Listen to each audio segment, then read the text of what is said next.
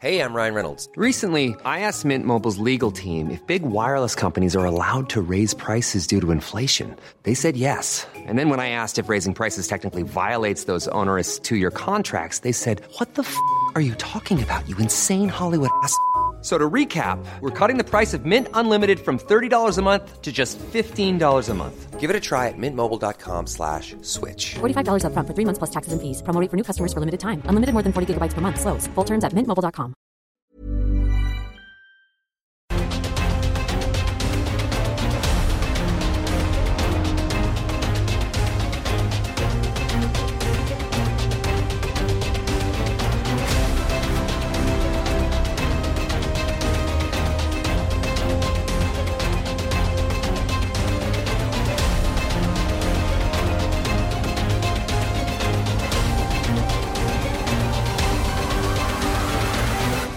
Las seis de la tarde en punto, hora del centro de la República Mexicana. Bienvenidos, muy buenas tardes. Iniciamos el Heraldo Radio, hoy en una transmisión especial desde el marco de la cuadragésima primera Feria Internacional del Libro en el Palacio de Minería.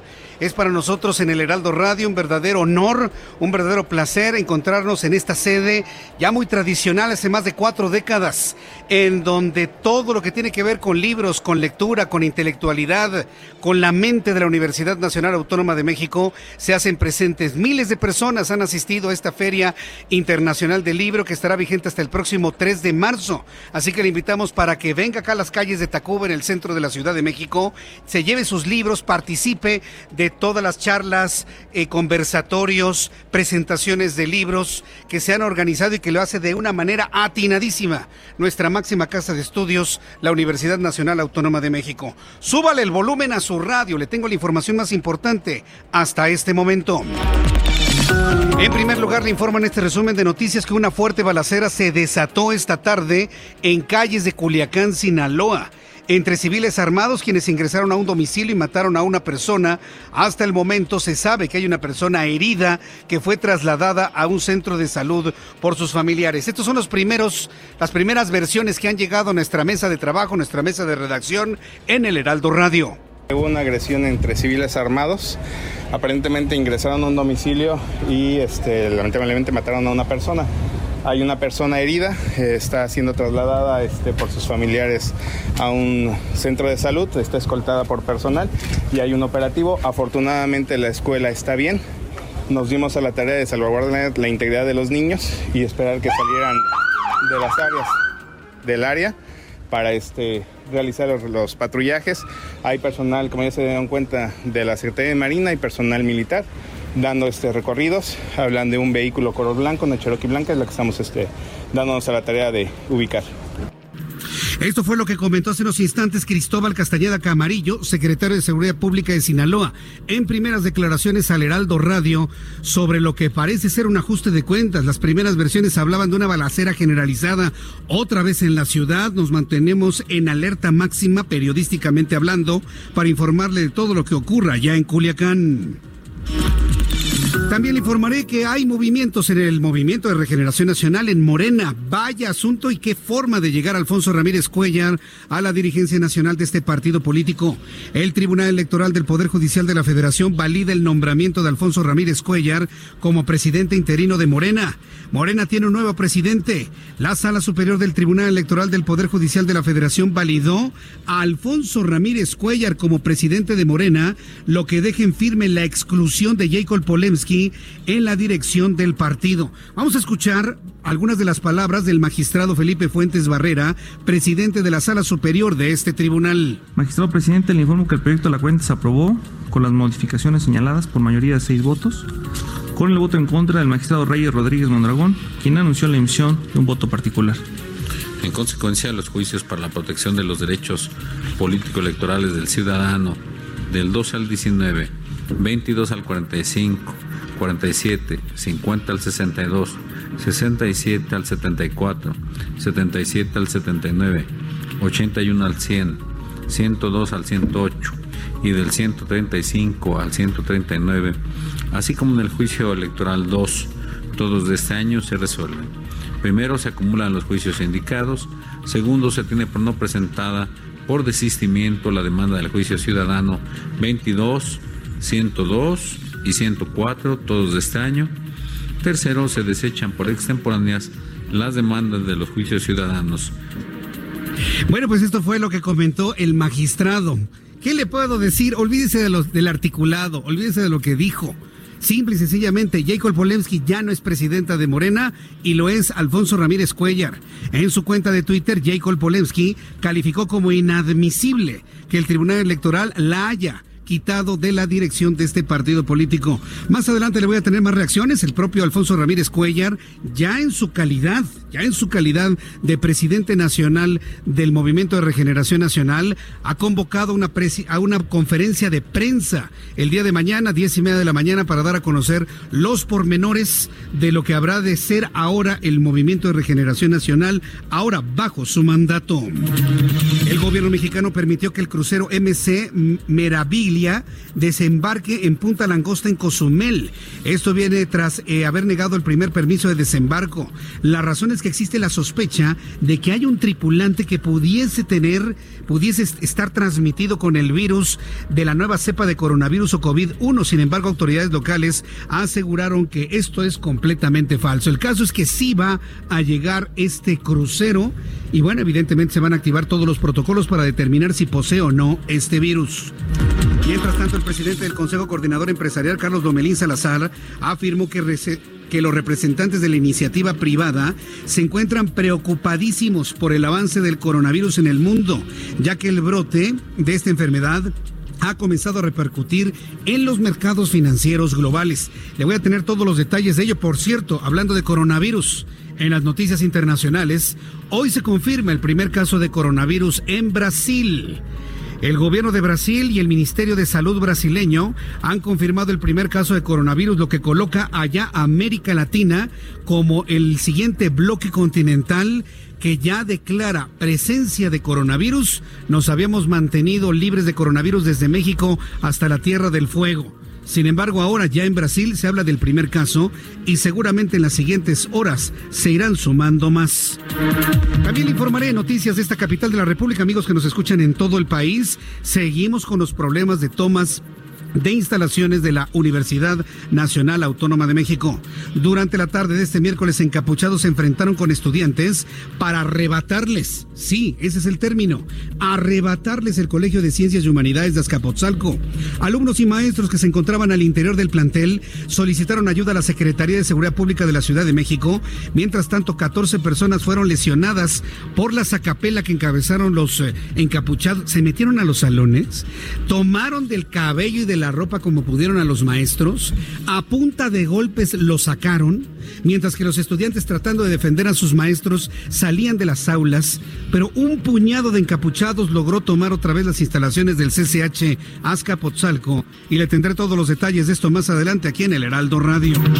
La Fiscalía General de la República propuso ampliar las causales por las que se tipifica el delito de feminicidio en el Código Penal Federal de las siete actuales pasará a trece. Además, se insiste en homologar el feminicidio en todo el país. También te informaré y le informaré a usted que escucha el Heraldo Radio en toda la República Mexicana que la Unidad de Inteligencia Financiera presentó a la Fiscalía General de la República una denuncia en contra de la organización criminal a quienes se le señale de construir al menos 99 empresas factureras para el lavado de dinero provenientes de operaciones ligadas a los Panama Papers. ¿Se acuerda usted de este caso del año 2016? Bueno, pues lo vamos a tener en unos instantes más. Son en este momento ya las seis de la tarde con nueve minutos hora del centro de la República Mexicana. Nuestros corresponsales, periodistas del Heraldo Media Group, están en el centro de la noticia en todo el país. Voy con mi compañera Karen Bravo. Ella es nuestra corresponsal en Culiacán que nos tiene más datos de la balacera que se suscitó hoy hacia las dos de la tarde. Adelante Karen, te escuchamos. Buenas tardes, Jesús. Como ya lo comentaste en el teaser, aproximadamente a las 2 de la tarde se, empezó a difundir a través de las redes sociales, así como pasó en el Culiacanazo, videos de diferentes enfrentamientos o presuntas balaceras que se estaban ocurriendo sin que hubiera un contexto de qué era lo que estaba sucediendo. Ya minutos después, el secretario de Seguridad Pública de Sinaloa, Cristóbal Castañeda Camarillo, emitió un comunicado en video donde informó que se trató de una ejecución donde una persona pues, resultó muerta y otra persona resultó herida y un enfrentamiento entre civiles armados en el norte de la ciudad. justamente a unos kilómetros del sector Tres Ríos, donde fue el Culiacanazo en el mes de octubre, un poco más hacia el oriente de la ciudad, pero igual en el norte. Esto desató pues el, la histeria o el pánico a través de las redes sociales y la y pues la duda de la ciudadanía en Culiacán de no saber si se trataba o no, ya que de un nuevo enfrentamiento, ya que en uno de los videos que circuló se veía un presunto bloqueo del que hasta el momento no han confirmado las autoridades la veracidad de estos videos, pero esa es la información que se tiene hasta el momento. La persona que resultó herida fue trasladada a un hospital y aseguró el secretario de Seguridad Pública que mantienen un operativo en el sector en conjunto con la Secretaría Marina y la Secretaría de Defensa Nacional tratando de localizar a las personas que resultaron responsables. Mencionaba en una primera declaración que se trató de un vehículo tipo Jeep eh, Cherokee color blanco y están pues, abocados a localizar a estas personas que ocurrieron, incurrieron en una ejecución, Jesús. Muy bien, Karen, eh, regresaremos contigo un poco más adelante aquí en el Heraldo Radio para que nos hagas una actualización de cómo va la búsqueda de los responsables de este intercambio de plomo allá en la ciudad de Culiacán. Muchas gracias por tu información, Karen. Hasta aquí el reporte desde Culiacán, Sinaloa. Que te vaya muy bien. Vamos con Carlos Juárez. Él directamente se encuentra en Tamaulipas. ¿Qué cree? El estado de Tamaulipas, por orden ha iniciado con protocolo de simulacro por presencia de coronavirus. Ya podemos decirlo de esta manera. Carlos Juárez, adelante, te escuchamos. Hola, ¿qué tal? Buenas tardes, un gusto saludarte y a todo tu auditorio. Efectivamente, como medida preventiva y ante el llamado de la Organización Mundial de la Salud para prepararse ante una eventual pandemia por el nuevo brote de coronavirus, la Secretaría de Salud de Tamaulipas realizó un simulacro en el Hospital Regional de Reynosa para la atención a pacientes con este virus.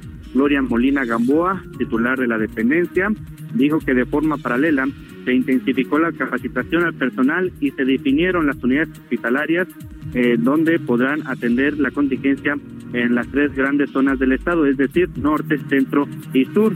Por mencionar algunos, algunos municipios, Matamoros, Victoria y Tampico. Explicó que el simulacro aborda tres posibles escenarios como son el arribo a Tamaulipas de pacientes con sintomatología a través del aeropuerto, del puente internacional y directo al área de urgencias del hospital. En base a la definición operacional, un caso sospechoso de una persona de cualquier edad que presente alguna enfermedad respiratoria aguda y que cuente con el antecedente de viaje o estancia en países con la circulación del padecimiento o haber estado en contacto con algún caso confirmado o bajo investigación hasta 14 días antes del inicio de los síntomas. Así es como en Tamaulipas se aplica este primer simulacro de coronavirus. Me parece muy bien, simulacro que ya implica todo un protocolo de procedimientos. Te agradezco, Carlos, eh, Carlos Juárez, toda la información desde Tamaulipas. Estaremos atentos con la información. Muy buenas tardes. Por supuesto, esta noticia que se genera desde Tamaulipas, amigos que nos escuchan a través del 92.5 de FM en Tampico va a generar todas las preguntas de los reporteros mañana en la conferencia matutina de López Obrador. Tamaulipas es el primer estado que hace un simulacro y ya anuncia un protocolo para atender casos de coronavirus en todo el país. Vamos con nuestra compañera Claudia Espinosa. Ella es nuestra corresponsal en el estado de Puebla, impactados en Puebla por el asesinato de tres estudiantes y su chofer de Uber. Han, han hecho un paro y manifestaciones en protesta por estos hechos. Adelante, Claudia, te escuchamos. Muy buenas tardes. Así es, te saludo con gusto desde Puebla para todos los amigos del Heraldo Media Group. Pues como lo comentas, este día pues sigue la consternación por el asesinato de los tres estudiantes y del conductor de Uber, dos estudiantes de la UPAE procedentes de Colombia que estaban en un intercambio y bueno, también Francisco Javier, estudiante de medicina de la UAP. Hay que mencionar que este día el encargado de despacho de la Fiscalía General del Estado, Gilberto Higueras Bernal, dio a conocer la identidad de las tres personas detenidas, Jesús N de 46 años, Ángel N de 23 años y Lisette N de 22 años. Y bueno, se maneja todavía la hipótesis del robo de vehículo, de este vehículo eh, del conductor del Uber, pero también hoy el encargado de despacho dio a conocer que Jimena sostuvo una discusión con Lisette por un sombrero azul que ella poseía. Se lo quitaron, discutieron y lo recuperaron porque así consta en las declaraciones que tuvieron con los familiares y esta también es una línea de investigación por este posible asesinato. Como tú bien lo mencionas, este día las actividades educativas en prácticamente todas las unidades unidades académicas de la UAP, la universidad más importante, la Universidad Pública de Puebla, se suspendieron. Los alumnos salieron a las calles fuera de las unidades académicas en el centro de la ciudad, en el sur de la ciudad y también en municipios como Tehuacán y Atlisco y pararon actividades con la demanda de mayor seguridad a las autoridades estatales. En estos momentos, hace escasos cinco minutos, te puedo comentar que el rector de la UPAEP, Emilio Baños, y el rector de la UAP, Alfonso Esparza, acaban de ingresar junto con la comisión de estudiantes de ambas eh, instituciones de educación superior a Casa Guayo, la sede del gobierno estatal, donde sostendrán el primer encuentro producto de los acuerdos de ayer de esta masiva manifestación con el gobernador Miguel Barbosa Huerta para pues establecer los puntos de seguridad para los ciudadanos, eh, para los ciudadanos y para los universitarios alrededor de sus entornos y también el esclarecimiento puntual de este terrible asesinato que se ha convertido prácticamente ya en una historia de carácter internacional. Es la información que tenemos hasta el momento. Terrible situación. Gracias por la información, Claudia Espinosa.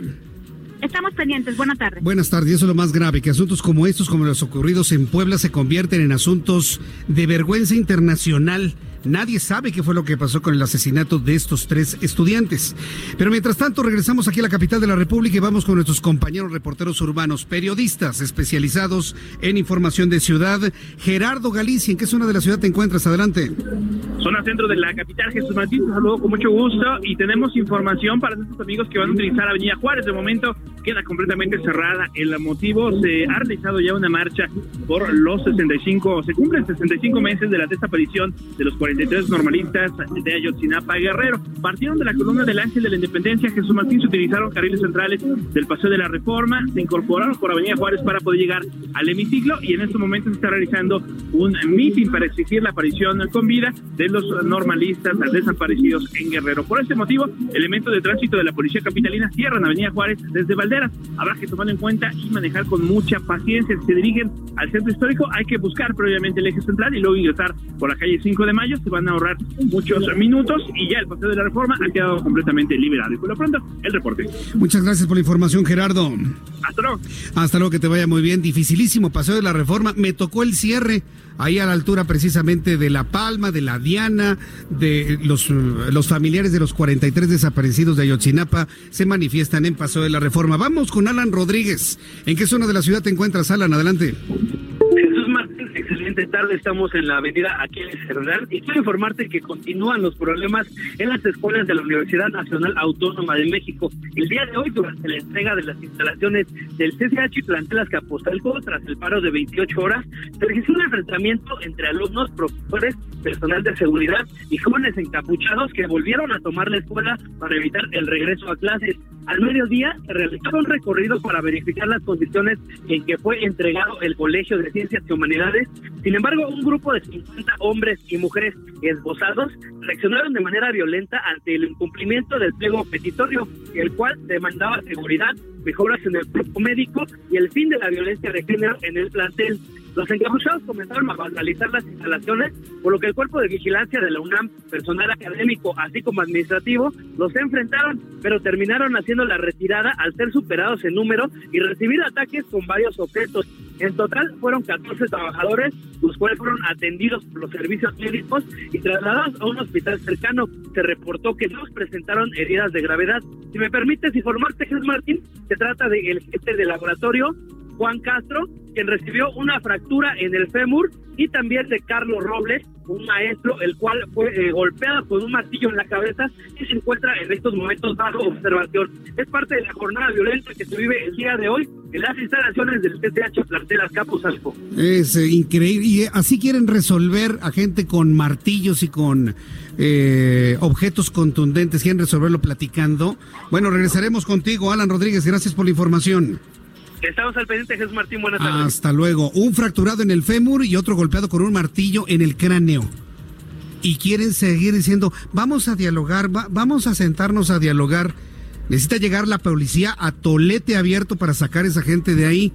Pero como le tienen tanto miedo al 68, y lo digo aquí dentro de instalaciones de la UNAM, ¿eh?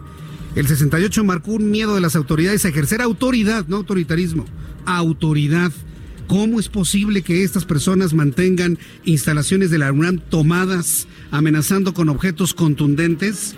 Es sorprendente. Yo le invito para que a través de mi cuenta de Twitter, arroba Jesús Martín MX, participe en estos últimos 12 minutos que le queda nuestra encuesta del día de hoy. Se ha bueno, desde ayer y la concluimos el día de hoy. Se ha confirmado el primer caso de coronavirus en Madrid, en Barcelona, España y en Suiza. Debo decirle, actualizando la información, que ya van 13 casos de coronavirus en España, el primero en Brasil. Pregunta, ¿consideras que el gobierno de México está preparado para proteger a la población de un brote de coronavirus en México? ¿Está preparado el gobierno federal para enfrentar la aparición del coronavirus en México? Hasta este momento, de las personas que han participado en nuestras formas de consulta, el 89% dice no está preparado el gobierno. 5% más o menos preparado, 4% sí está preparado, 2% dice que no le interesa el tema del coronavirus. A través de mi cuenta de Twitter, arroba Jesús Martín MX, arroba Jesús Martín MX. Bien, pues en este momento, cuando ya el reloj marca las 6 de la tarde con 20 minutos, Hoy es 26 de febrero. Vamos a revisar con mi compañero Abraham Arriola lo que sucedía un día como hoy en México. Un día como hoy nacional.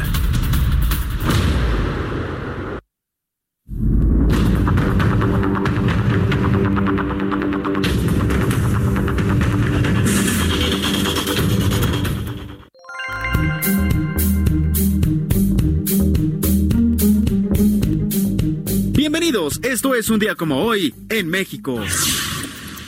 1946. El presidente Miguel Alemán Valdés crea el acuerdo presidencial por el cual surge la comisión de Papaloapan. ¿Qué? Este lugar era la cuna de la siembra del maíz en el tiempo de los aztecas, pero tras algunos cientos de años después, esta cuenca estaba toda mugrosa y sus desbordamientos ya habían inundado totalmente a los poblados. Por eso, con este acuerdo, se buscaba mejorar el lugar y aprovechar la energía hidráulica, además de fomentar de nueva cuenta la producción de maíz, frijol, café, caña y muchos productos más.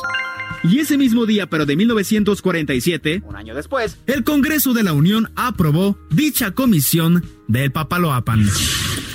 2013. En el Aeropuerto Internacional de la ciudad de Toluca del Lerdo, la policía detiene a El Bester Gordillo, entonces lideresa nacional del CENTE, acusada por el delito de operación con recursos de procedencia ilícita. ¿Y cómo terminó esa historia apantallante? Pues salió libre en el 2018. Y como toda historia mexicana, Ahora ella podría ser una candidata para este 2021. ¿No lo sabías? Pues es que aunque no tiene afiliación, su yerno, Fernando González González, líder de la organización Redes Sociales Progresistas, comentó hace solo dos días que si ella lo pide, podría darle lugar para competir por alguna candidatura.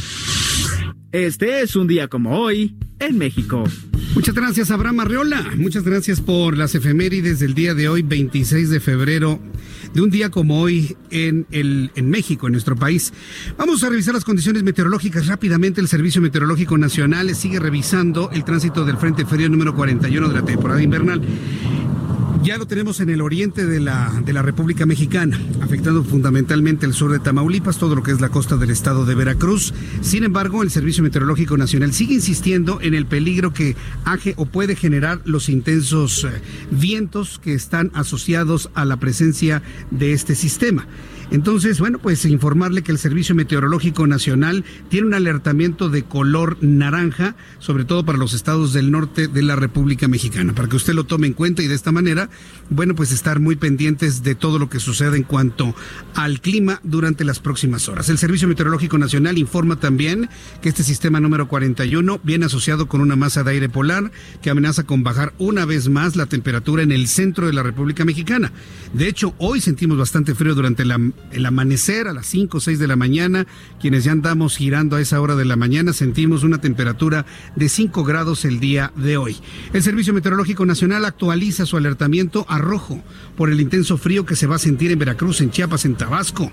El intenso frío también para el centro del país y las zonas altas del Estado de México para que por favor lo tome en cuenta usted, por favor. Bien, pues ya con esos elementos eh, atmosféricos que le comento, vamos a revisar lo que eh, eh, indica el pronóstico del tiempo para las siguientes horas. Amigos que nos escuchan en el Estado de México, habrá una temperatura mínima para mañana en Toluca de 3 grados y una máxima de 23, en este momento 20 grados. En Guadalajara, Jalisco, mínima 9, máxima 27. Amigos de Monterrey, mínima 7, máxima 17. Ahí está precisamente el efecto del Frente Frío número 41 en Tampico, mínima 13, máxima 19. Amigos de Villahermosa, calorón en Villahermosa, ¿eh? 30 grados para el día de mañana, pero va a estar lloviendo. Va a ser un verdadero horno. Amigos de Acapulco, Guerrero, mínima 20, máxima 29. En Tijuana, Baja California, mínima 14, máxima 28. Un calorcito que también ya sentimos allá en San Diego, California. En Houston, allá hace frío, temperatura mínima 5 grados, máxima 15. Y aquí en la capital de la República, el termómetro en este momento 23 grados. Temperatura de confort en la Ciudad de México mínima 8 y máxima 23 grados Celsius.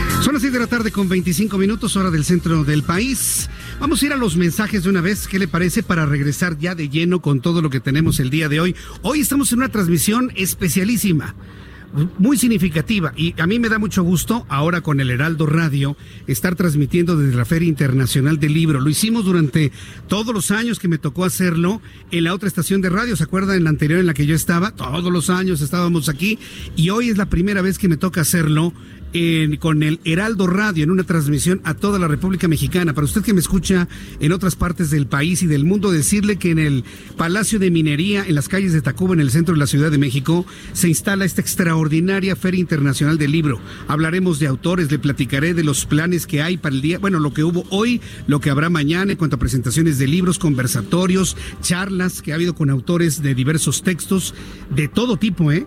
Desde lo más eh, selecto hasta lo más científico, hasta lo más útil y práctico, en fin, hay absolutamente de todo aquí en la FIL, en el Palacio de Minería.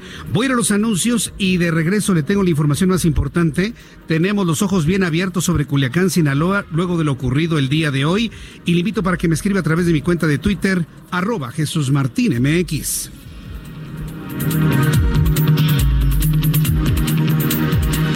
Escuchas a Jesús Martín Mendoza con las noticias de la tarde por Heraldo Radio, una estación de Heraldo Media Group.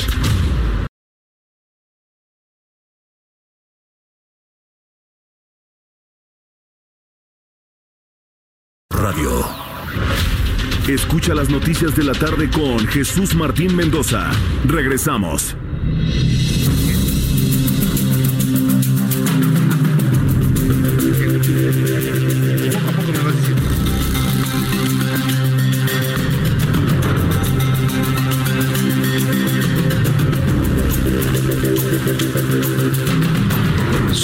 Momento ya las 6 de la tarde. Las 6 de la tarde con 31 minutos hora del centro de la República Mexicana. Escucha usted el Heraldo Radio. Yo soy Jesús Martín Mendoza, transmitiendo en vivo y en directo desde las instalaciones del Palacio de Minería en el marco de la cuadragésima primera Feria Internacional del Libro eh, de la Universidad Nacional Autónoma de México, uno de los acontecimientos culturales más importantes de nuestro país y de los más importantes en todo el año y en este marco estamos precisamente aquí, estamos aquí transmitiendo. Bien, rápidamente antes de ir con las primeras entrevistas que quiero presentar el día de hoy, vamos a revisar lo que ha ocurrido en las últimas horas desde el punto de vista de violencia. Lamentablemente fuimos conociendo en las últimas horas sobre un encuentro y un intercambio de plomo, balas, balacera en la ciudad de Culiacán. Obviamente, por lo que hemos vivido en los últimos meses, todas las alertas se encendieron y todos nuestros corresponsales estuvieron eh, muy pendientes de lo que ocurría en esa ciudad. Afortunadamente no pasó a mayores, pero vuelve a marcar un, eh, un, elemento importante de atención en cuanto a la violencia y los grupos criminales. Les llaman civiles armados. Son grupos criminales, por Dios. Hemos caído en una cantidad de eufemismos tremenda en este país y en este en estos últimos tiempos. Pero hay que decirlo como es, grupos criminales se enfrentaron el día de hoy en la ciudad de Culiacán, dejando como saldo una persona fallecida. Una balacera entre dos grupos criminales, dos grupos armados en la colonia Rubén Jaramillo en Culiacán, Sinaloa, deja un saldo de una persona muerta y una persona herida. El secretario de Seguridad Pública de Sinaloa, Cristóbal Castañeda Camarillo, arribó al lugar señalando que se trató de un enfrentamiento en donde uno de los grupos irrumpió en un domicilio en el cual fue asesinado un hombre. Todavía no se ha revelado la identidad de la persona que fue ejecutada. Por varios minutos los delincuentes cerraron las calles. Luego del tiroteo los grupos armados se retiraron y personal de la Marina Armada de México junto con la Guardia Nacional y la Policía Estatal comenzaron a realizar patrullajes por todo el sector. Hasta este momento que le informo no se tiene eh, conocimiento de la detención o la ubicación de algunos de los vehículos que utilizaron estos hombres que irrumpieron de manera violenta en este domicilio. Únicamente se tiene el cuerpo del hombre ejecutado, fallecido, y estamos a la espera de conocer precisamente su identidad. Vamos a escuchar a Cristóbal Castañeda Camarillo, secretario de Seguridad Pública del Estado de Sinaloa, en estas primeras declaraciones para el Heraldo Media Group. Hubo una agresión entre civiles armados. Aparentemente ingresaron a un domicilio y este, lamentablemente mataron a una persona. Hay una persona herida, eh, está siendo trasladada este, por sus familiares a un centro de salud, está escoltada por personal y hay un operativo. Afortunadamente la escuela está bien. Nos dimos a la tarea de salvaguardar la integridad de los niños y esperar que salieran de las áreas del área para este, realizar los, patrullajes. Hay personal, como ya se dieron cuenta, de la Secretaría de Marina y personal militar dando este recorridos. Hablan de un vehículo color blanco, una Cherokee blanca, es la que estamos este, dándonos a la tarea de ubicar. Una vez que sea ubicado, evidentemente aquí en el Heraldo Radio se lo voy a informar en el momento que esto ocurra. Esto lo dejamos en pendiente. Mi compañera Karen Bravo, corresponsal del Heraldo Media Group allá en Culiacán, está eh, capturando toda la información que puede para tener un informe un poco más adelante en nuestra transmisión de radio. Vamos a asuntos que tienen que ver con la política y sorprendente lo ocurrido dentro del Movimiento de Regeneración Nacional. Hoy el Tribunal Electoral del Poder Judicial de la Federación validó la elección para que Alfonso Ramírez Cuellar se convierta en el nuevo dirigente nacional de Morena. Así de sencillo. Validó al diputado con licencia Alfonso Ramírez Cuellar como dirigente nacional de Morena, con lo que Jacob Polewski deja de estar al frente de este partido.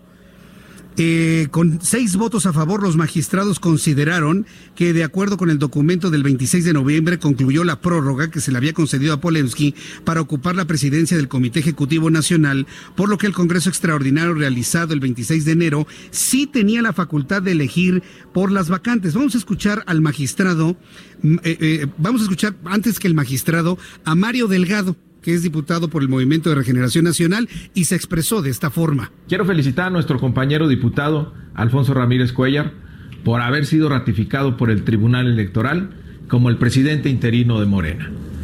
Conocemos el compromiso de Alfonso con el proyecto de la Cuarta Transformación y sabe de la urgencia de ya reorganizarnos como partido para echarnos para adelante. Yo confío en que Alfonso sí sabrá escuchar al presidente y organizar en estos cuatro meses un proceso de renovación de la dirigencia ejemplar, abierto y en donde la decisión final la tenga la gente para que Morena se fortalezca, se una y siga siendo el movimiento más importante de México. Escuchar a Mario Delgado, tomando en cuenta lo poderoso que es políticamente hablando dentro de la Cámara de Diputados, y decir yo creo que Alfonso sí será un dirigente que escucha al presidente. Bueno, pues esto ya habla de las fracturas dentro del movimiento de regeneración nacional. Esto ya habla de los rompimientos que pudiesen realizarse. Obviamente, Jacob Polensky, ¿qué podría decir? Pues está montada en cólera, ¿eh? Y en diversas entrevistas que se han conocido a lo largo de las últimas horas, Jacob Polensky ha calificado de inaceptable la resolución del Tribunal Electoral del Poder Judicial de la Federación. Este miércoles la secretaria y presidenta en funciones de Morena, así se hace llamar, Jacob Polensky, ofreció una conferencia donde reiteró que el sexto Congreso Nacional del partido fue ilegal además de que se advirtió que en apego a las leyes, así como el estatuto del propio partido, la Sala Superior del Tribunal Electoral del Poder Judicial lo iba a invalidar, pero resulta que no. Sin embargo, más tarde, al conocer la validación del tribunal y a Alfonso Ramírez Cuellar como presidente de Morena, Jacob Polemski calificó mediante su cuenta de Twitter de inaceptable que hayan avalado todas las ilegalidades del Congreso Nacional. Si tengo oportunidad de platicar con Jacob Bolensky un poco más adelante, vamos a conocer de viva voz, pues prácticamente su enojo, su frustración, su condena a lo que ella considera, pues un despojo de, de ella, de su dirigencia al frente del Movimiento de Regeneración Nacional. El asunto está de este nivel, se lo voy a platicar. Ya Alfonso Ramírez Cuellar, así lo tenemos en nuestras formas de contacto con el Movimiento de Regeneración Nacional, ya en su calidad de presidente nacional de Morena, nos ha invitado a una conferencia de prensa mañana a las diez y media de la mañana con él como le digo, ya en su calidad de líder nacional de este partido político. Se va a poner de pronóstico reservado. Bien, pues eh, para eh, continuar con toda la información que le tengo ahora, al ratito vamos a actualizar todo lo que ha sucedido con el coronavirus, eh, los protocolos que ya se realizaron allá en Tamaulipas, el primer caso en Brasil. Y bueno, pues vamos a a continuar ya con esta información. Y fíjese que han empezado a llegar amigos que han presentado sus textos, que han presentado sus libros, que han presentado sus trabajos en, eh, eh, aquí en la Feria Internacional del Libro. Y me da un enorme gusto saludar a Arturo Huerta González, que nos ha traído aquí precisamente dos de sus textos. Arturo Huerta, eh, Huerta González nos presenta uno, la crisis en Estados Unidos y México 10 años después, y la austeridad fiscal causas y consecuencias. Yo creo que este es un texto muy, muy actual. Y, el otro, bueno, pues eh, para poder reflexionar lo que hasta estas fechas ha significado la crisis en Estados Unidos de entre el 2008 y 2009. Arturo Huerta, bienvenido, gusto saludarlo. Jesús Martín, buenas tardes, gracias por la invitación. platíqueme, ¿desde cuándo escribe usted textos que tienen que ver con la economía y el desarrollo, eh, por lo menos en esta región? Bueno, eh, este de la crisis de Estados Unidos 10 años después, sí esa consecuencia de un libro que escribí en el 2010 con respecto a la crisis de 2008-2009, que tuvo varias ediciones, entonces la UNAM me pidió actualizar dicho libro. Entonces, de ahí que eh, actualicé este libro, de que se llama La crisis 10 años después. Yo me estoy encontrando con el texto apenas y tuve la oportunidad ya de leer algo de la explicación y del contexto. ¿Ha podido Donald Trump, desde su punto de vista y el análisis que dan objeto a este libro, ha podido Donald Trump regresar a los Estados Unidos a los niveles de bienestar que mantenía eh, antes del año 2008? Mira, eh, de hecho, él quisiera mantener los niveles que se tuvieron antes de los ochentas. Hay que tomar en cuenta que Estados Unidos era la gran potencia, eh, tenía superávit de comercio exterior, vendía más allá de lo que compraba, eh, tenían crecimiento de 6% promedio anual, y de ahí que su discurso ha sido el volver a ser lo que fueron antes, porque han venido perdiendo hegemonía frente a China. Eh, entonces, Donald Trump es muy pragmático, te pasa a cuestionar el libre comercio siendo que Estados Unidos por décadas impulsó el libre comercio para incrementar sus exportaciones. Pero en el momento en el cual China ingresa a la Organización Mundial de Comercio en el 2001, le pasa a restar mercado en el resto del mundo y en la propia economía de Estados Unidos. Entonces de ahí que instrumenta la política arancelaria, él habla por un comercio justo y baja el impuesto a las empresas para que con la política arancelaria y la disminución de impuestos se incremente la inversión para retomar el desarrollo industrial, tomando en cuenta que el desarrollo económico lo da el crecimiento del desarrollo tecnológico de la industria. Pues lo, vimos aquí en México, como muchas empresas se fueron de México para irse a los Estados Unidos con el atractivo de menores costos en la producción en los Estados Unidos, de incrementar el nivel de empleos, que finalmente es algo que está presumiendo Donald Trump que ha podido lograr. Pero yo le preguntaría, ¿Cómo, toma Donald Trump a los Estados Unidos? Porque yo recuerdo la economía de Clinton, la dejó con un superávit impresionante, luego llega George Bush, se acaba completamente esa hegemonía. ¿De dónde podía arrancar un Donald Trump para poder llegar a los niveles de los ochentas? Bueno, de ahí que, eh, repito, su énfasis ha sido que esta política proteccionista frenar las importaciones, o sea, con los aranceles, para así retomar el desarrollo industrial. Ahora, la cuestión es eh, de que eh, si bien Estados Unidos viene creciendo del 2010 a la fecha, trae un crecimiento cada vez menor.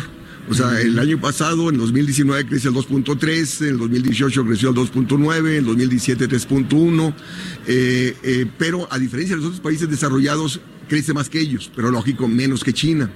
Ahora, la cuestión es que eh, viene todo el debate entre proteccionismo versus libre comercio. Entonces, eh, China, lógico, es la banderada del libre, del libre comercio porque ha sido la economía ganona. En cambio, Estados Unidos, repito, que impulsó libre comercio, ahora está con políticas arancelarias. Y en el, el último acuerdo que llega con China, le pone un arancel de, de 13%. Eh, eh, a diferencia que eh, un arancel que antes era de 3%. Aunque prometió que en el acuerdo con China, el acuerdo comercial que están negociando, en una segunda etapa va a quitar ese arancel. Ahorita lo mantiene, pero por lo menos es una, una promesa. Ya sabemos que las promesas de Donald Trump no hay que le está obligando mucho, ¿no? a China a que, a que le compre más a Estados Unidos. ¿Mm? Eh, porque tiene un déficit de 450 mil millones de dólares con China, Estados Unidos. Entonces, eh, le ha obligado a que compre 200 mil millones de dólares eh, de productos norteamericanos. Entonces, ahí vemos cómo ahí también bueno, analizo México, como si, si la principal economía del mundo está con políticas proteccionistas, México sigue apostando al libre comercio. O sea, en, en este TMEC México cedió a, a las eh, reglas, eh, a las normas establecidas por Estados Unidos a su favor. Si Donald Trump firmó el TMEC es porque le favorece. Entonces México está comprometido a comprarle más y a venderle menos. Entonces, ¿eso significa que México debería tomar medidas más proteccionistas en la actualidad para estar en... en- Desde, desde mi punto de vista, sí. Ah, o sea, si la, principal, si la principal economía del mundo se está protegiendo, haz lo mismo, ¿no? O sea, ¿qué fue lo que pasó, eh, Jesús Martín, cuando eh, Donald Trump amenazó a México poner el arancel en 5% mensual hasta 25%? Si, me- si México no actuaba como muro de contención frente a los centroamericanos. México cedió, ¿no? Eh, pasó a ser el muro de Centroamérica para que no le pusieran aranceles. ¿Quién se favorece el libre comercio en nuestro país? Son las empresas transnacionales. Sí, sin duda. No, no las Pero hoy le están apostando al nuevo acuerdo comercial que se puede firmar para poder impulsar el- el- la economía interna y ese es un error. Varios analistas me lo han dicho y yo creo que usted estaría en coincidencia, ¿no? Mira, si México está importando 450 mil millones de dólares, es para crecer vía sustitución de importaciones, ¿m? O sea, en torno al mercado interno. Pero no, se, se sigue apostando en crecimiento hacia afuera, donde no somos competitivos. Un- Una cosa me queda clara, que si nos seguimos platicando usted y yo, nos vamos, nos vamos a acabar el programa, don Arturo Huerta. Quiero aprovechar estos últimos minutos para que me platique de este texto. La austeridad fiscal, causas y consecuencias. Nos plantea que la política fiscal actualmente no está enfocada para el crecimiento del país. ¿Qué, qué es lo que está sucediendo en su punto de vista? Y plantean este texto. Mira, la política fiscal surgió para impulsar el crecimiento económico y el pleno empleo. Y resulta que dejó de priorizar el crecimiento económico y el empleo. Pasa a ser una variable financiera. O sea, de donde se prioriza la austeridad fiscal, ¿para qué? Para asegurar condiciones de pago de servicio de la deuda externa. Las calificadoras internacionales te evalúan en función de que tengas superávit fiscal, un ahorro del sector público para pagar la deuda. Pero ¿cómo lo logra el gobierno? Restringe el gasto de inversión. Eso te restringe demanda, te restringe la actividad económica y quien sale afectado es el sector privado, que crece para el mercado interno. Entonces, el gobierno en la perspectiva de pagar su deuda, endeuda al sector privado, porque disminuye la demanda, disminuye la venta los ingresos de las empresas y quedan este, eh, sobreendeudados. Pero una, una, una estrategia que me está usted planteando es del actual gobierno de Andrés Manuel López Obrador Ya o viene venía. como herencia de No, Enrique ya- Peña Nieto. No, ya, ya- no, desde, los, desde esta política de, de austeridad fiscal viene desde la crisis del 82. Ah, vaya, O sea, es el neoliberalismo finalmente que tanto califica López Obrador. Que, que él, que la continúa. O sea, se- seguimos con las políticas neoliberales. No se va a enojar López Obrador si dice que él está continuando una No. política de y- neoliberalismo Y, y luego la, fiscal. la cuestión es que, fíjate, la austeridad fiscal, al disminuir el gobierno su gasto y su inversión, disminuye el tamaño del Estado en la actividad económica. Y la cúpula empresarial pasa a invertir donde el gobierno deja de hacerlo. Ahí veníamos eh, cómo el sector privado invertía en Pemex, en la CFE, en infraestructura, siendo que antes era el gobierno el que invertía ahí. ¿No? Entonces, lo que favorece la cúpula empresarial, donde pasa a invertir donde el gobierno deja de hacerlo, afecta al sector privado en su conjunto, porque esta disminución del gasto y la inversión pública contrae el mercado interno y ahí está que la economía no crece. Entonces, tú no puedes seguir eh, este, eh, continuando con la política de austeridad fiscal en un contexto que te ha llevado a la recesión. Si el gobierno sigue restringiendo el gasto público como está haciendo, vamos a, una, a una crisis. ¿no? Pues eh, va- vamos a explorar con todo detalle estos dos textos. ¿Hoy los presentó o en, estos, en esta Este, feria los el, presentó? el de austeridad fiscal se presenta el viernes a las 5 de la tarde y el de la crisis de 10 años después se presentó el jueves pasado. El jueves pasó. ¿Cómo ha visto la FIL? Padrísima, ¿no? Sí, sí, sí, sí. Ha, ha llegado mucha gente. Y ¿Participó en algún más. conversatorio? ¿Participó en alguna charla eh, de las que se han presentado el día de hoy aquí? No, el día de hoy no. Bueno, pero ah, hemos platicado aquí en el Heraldo Radio. Ha sido, agradezco. ha sido grato conversar con usted, don Arturo Huerta González. Gracias por visitarnos aquí en el estudio. Te escuchaba en la otra radio. En la otra, en Radio Red. Bueno, pues ahora estamos acá en el Heraldo Radio, de 6 de la tarde No, a 8 de la felicidades, noche. Muchas felicidades. gracias. Al contrario. Gracias. Arturo Huerta González, escritor, hoy presentando dos textos que la verdad para, para el interesado, para el empresario, para los estudiantes de economía y finanzas, para los que están interesados en los temas de desarrollo económico, crecimiento, pues se vuelven fundamentales. La verdad, gracias por estos textos que, bueno, estamos aquí precisamente en la Feria Internacional del Libro acumulando. Bien, pues eh, está con nosotros Pablo, Pablo Sotre. A ver, hola, ¿qué tal Pablo? Hola, ¿qué Bienvenido. tal? Eh, dime tu apellido, por favor. Sí, mi apellido es Jofré. Jofré, claro que sí. Pablo Jofré. Pablo Jofré, eh, tú perteneciendo al Festival de Poesía Transdisciplinaria, poesía. Sí. Todavía en estos tiempos podemos disfrutar de poesía. Y hablo de estos tiempos porque estamos en un mundo muy crispado. Un, un grupo muy violentado, muy enfrentado, y lo estamos viendo en México y en otras partes del mundo.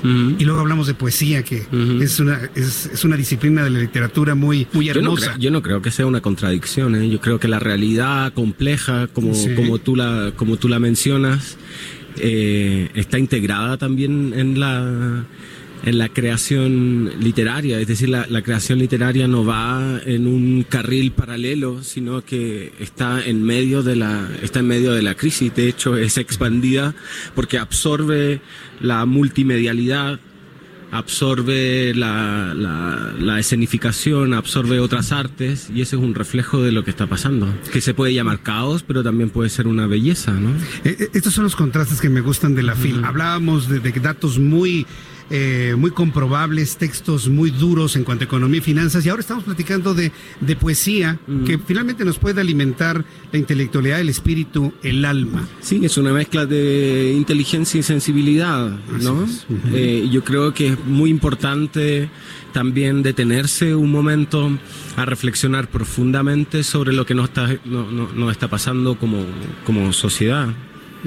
Este festival de poesía transdisciplinar se va a presentar 27, 28, 29 de febrero aquí en, en- en la FIL. Eh, ¿Va a ser aquí o en, en qué Hay, lugares? hay otras, hay otras sedes. A ver cuáles son las sedes. Está en el Centro Cultural de España, en la Universidad del Claustro de Sor Juana, eh, en el Auditorio Divino Narciso, Sí. en Departamento.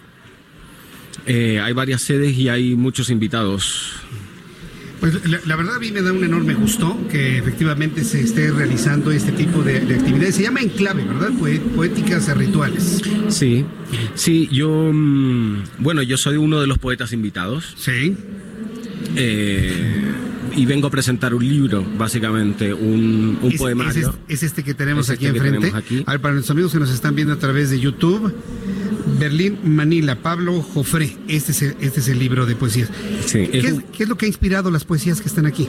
Es un viaje que hice desde Berlín. eh, Yo soy de Chile, vivo entre Berlín y Madrid. Y es un viaje que hice en tren desde Berlín a Kuala Lumpur y de Kuala Lumpur a Manila en tren. Tiene distintas secciones. Las secciones tienen que ver con cada parte de los viajes.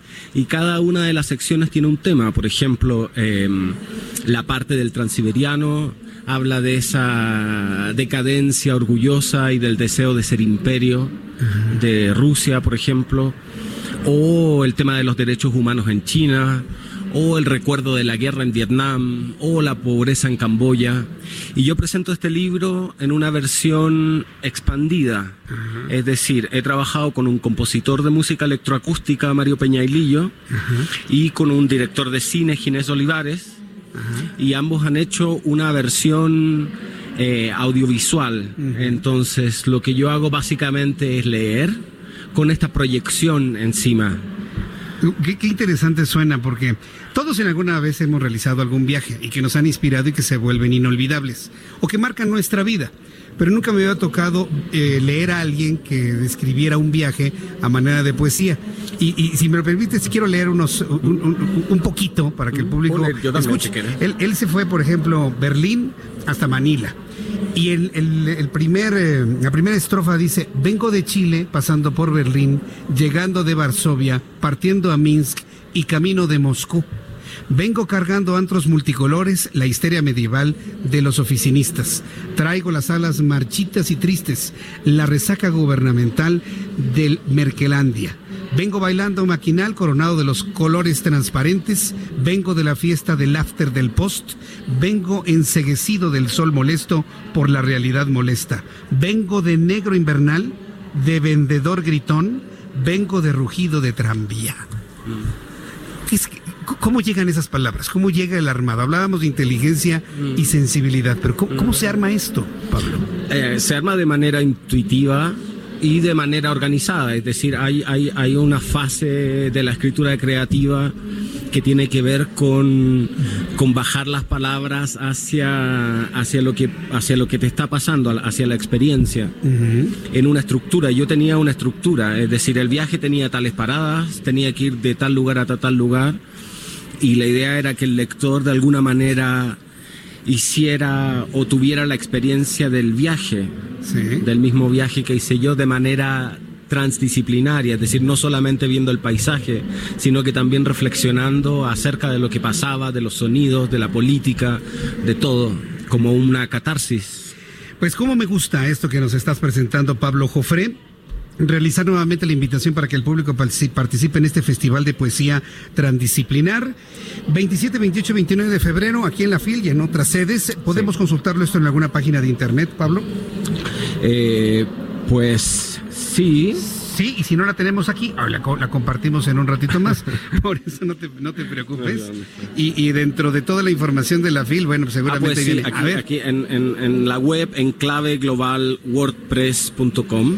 en clave global, wordpress.com. Ahí, Exacto. ahí podemos encontrar todo. Y también, y también en Facebook, en Clave Festival. Me parece muy bien. Pablo, ¿podemos quedarnos con tu texto? ¿Podemos conservarlo? Eh, sí, sí, se puede, si no, digo, Sí, pero- sí, no, por supuesto. si no. Para ti. Es que fíjate que se lo quiero dar a Lisette Basaldúa, que ella es nuestra productora.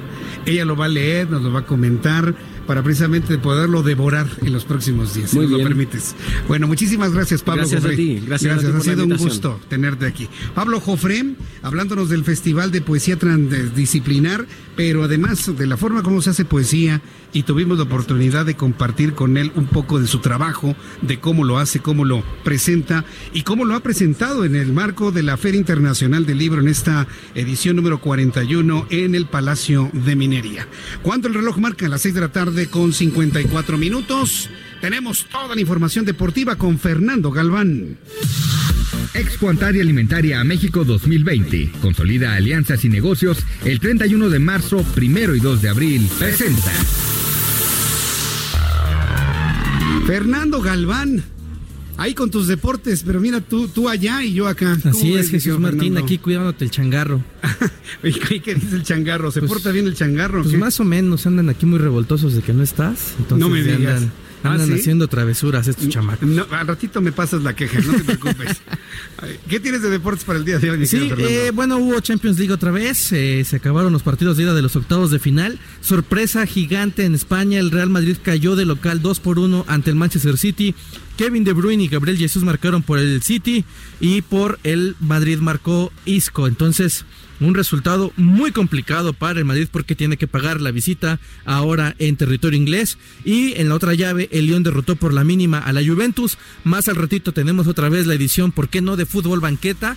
Tigres recibe la Alianza del Salvador y América más al rato recibe el Comunicaciones de Guatemala. Entonces, pues para que no se nos haga costumbre el buen fútbol, también hay fútbol de este lado y pues no tan chévere.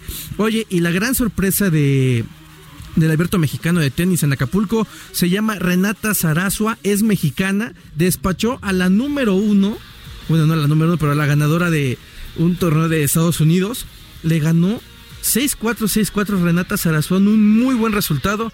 Rafa Nadal avanzó sin ninguna complicación en su primer partido y Serena Williams desafortunadamente ya han pasado los años y pues ya fue eliminada de Acapulco, ya es una jugadora veterana, ya tiene otro tipo de responsabilidades también como madre como una mujer que representa muchos de los valores ideales del feminismo. Entonces, el tenis ya pasa a segundo plano. Y también María Sharapova ha dicho adiós. 28 años de carrera, ganadora de 5 Grand Slams.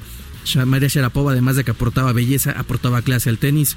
Entonces, mucho de fútbol y otra vez mucho de tenis, Jesús Martín, en este día de, de deportes.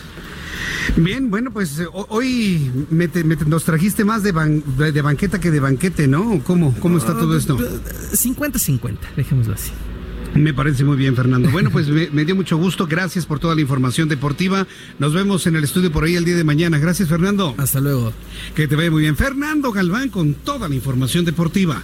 Grandes negocios, capacitación especializada en networking para el sector comercial y alimentario. Todo en Expo Antadia Alimentaria México 2020. Forma parte de esta comunidad internacional de empresas y consolida grandes negocios. 31 de marzo, 1 y 2 de abril en Guadalajara. Informes al 5555 809900 y en expoantad.com.mx.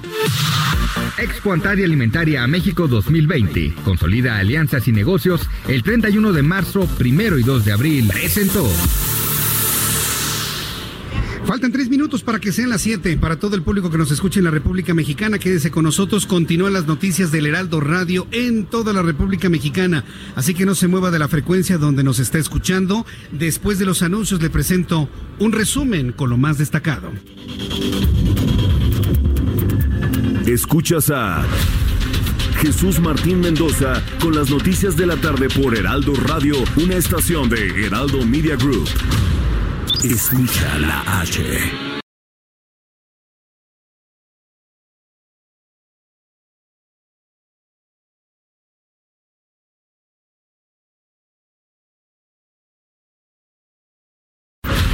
Escucha las noticias de la tarde con Jesús Martín Mendoza. Regresamos.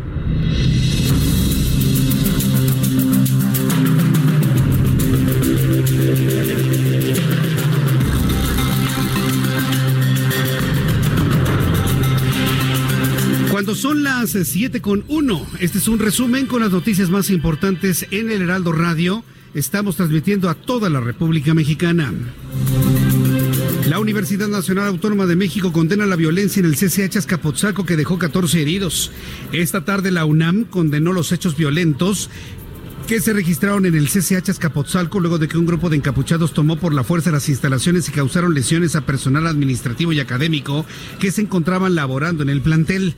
La UNAM recalcó que no acepta el maltrato y agresiones ocurridas hoy, por lo que informó que integrará, entregará a las autoridades ministeriales los elementos necesarios para que se proceda penalmente en contra de los responsables. Y tras haber cancelado el arribo del crucero MC Meraviglia para desembarcar en Punta Langosta, en Cozumel, las autoridades mexicanas terminaron por aceptar el arribo del navío marítimo. La negativa surgió por la sospecha de que un tripulante presentaba contagio de COVID-19, pero fueron los servicios estatales de salud, específicamente Sanidad Internacional de Cozumel, quienes comprobaron que no se trata de coronavirus lo que tiene este joven, este tripulante de esta embarcación. Más adelante le tendré una ampliación de esta información que se genera en el sureste mexicano. El presidente de los Estados Unidos, Donald Trump, anuncia un equipo de trabajo para contener el coronavirus en los Estados Unidos. El presidente estadounidense dijo que el equipo estará liderado por el vicepresidente Mike Pence. Además, aseguró que su país es el mejor preparado para contener la epidemia que se originó en China. Mientras tanto, ¿qué pasa con los empresarios aquí en México? Los empresarios se declaran no preocupados preocupadísimos por el avance del coronavirus en el mundo. Carlos Domelí Salazar, presidente del Consejo Coordinador Empresarial, afirmó que la iniciativa privada se encuentra preocupada por el avance del COVID-19 a nivel internacional, principalmente por las afectaciones que han provocado en las bolsas del mundo. Tras haber participado en la presentación del padrón de confianza ciudadana, el líder empresarial pidió a la sociedad no confiarse ante una posible emergencia, aunque también llamó a no caer en el alarmismo. Estas son las noticias en resumen. Le invito para que siga con nosotros. Yo soy Jesús Martín Mendoza.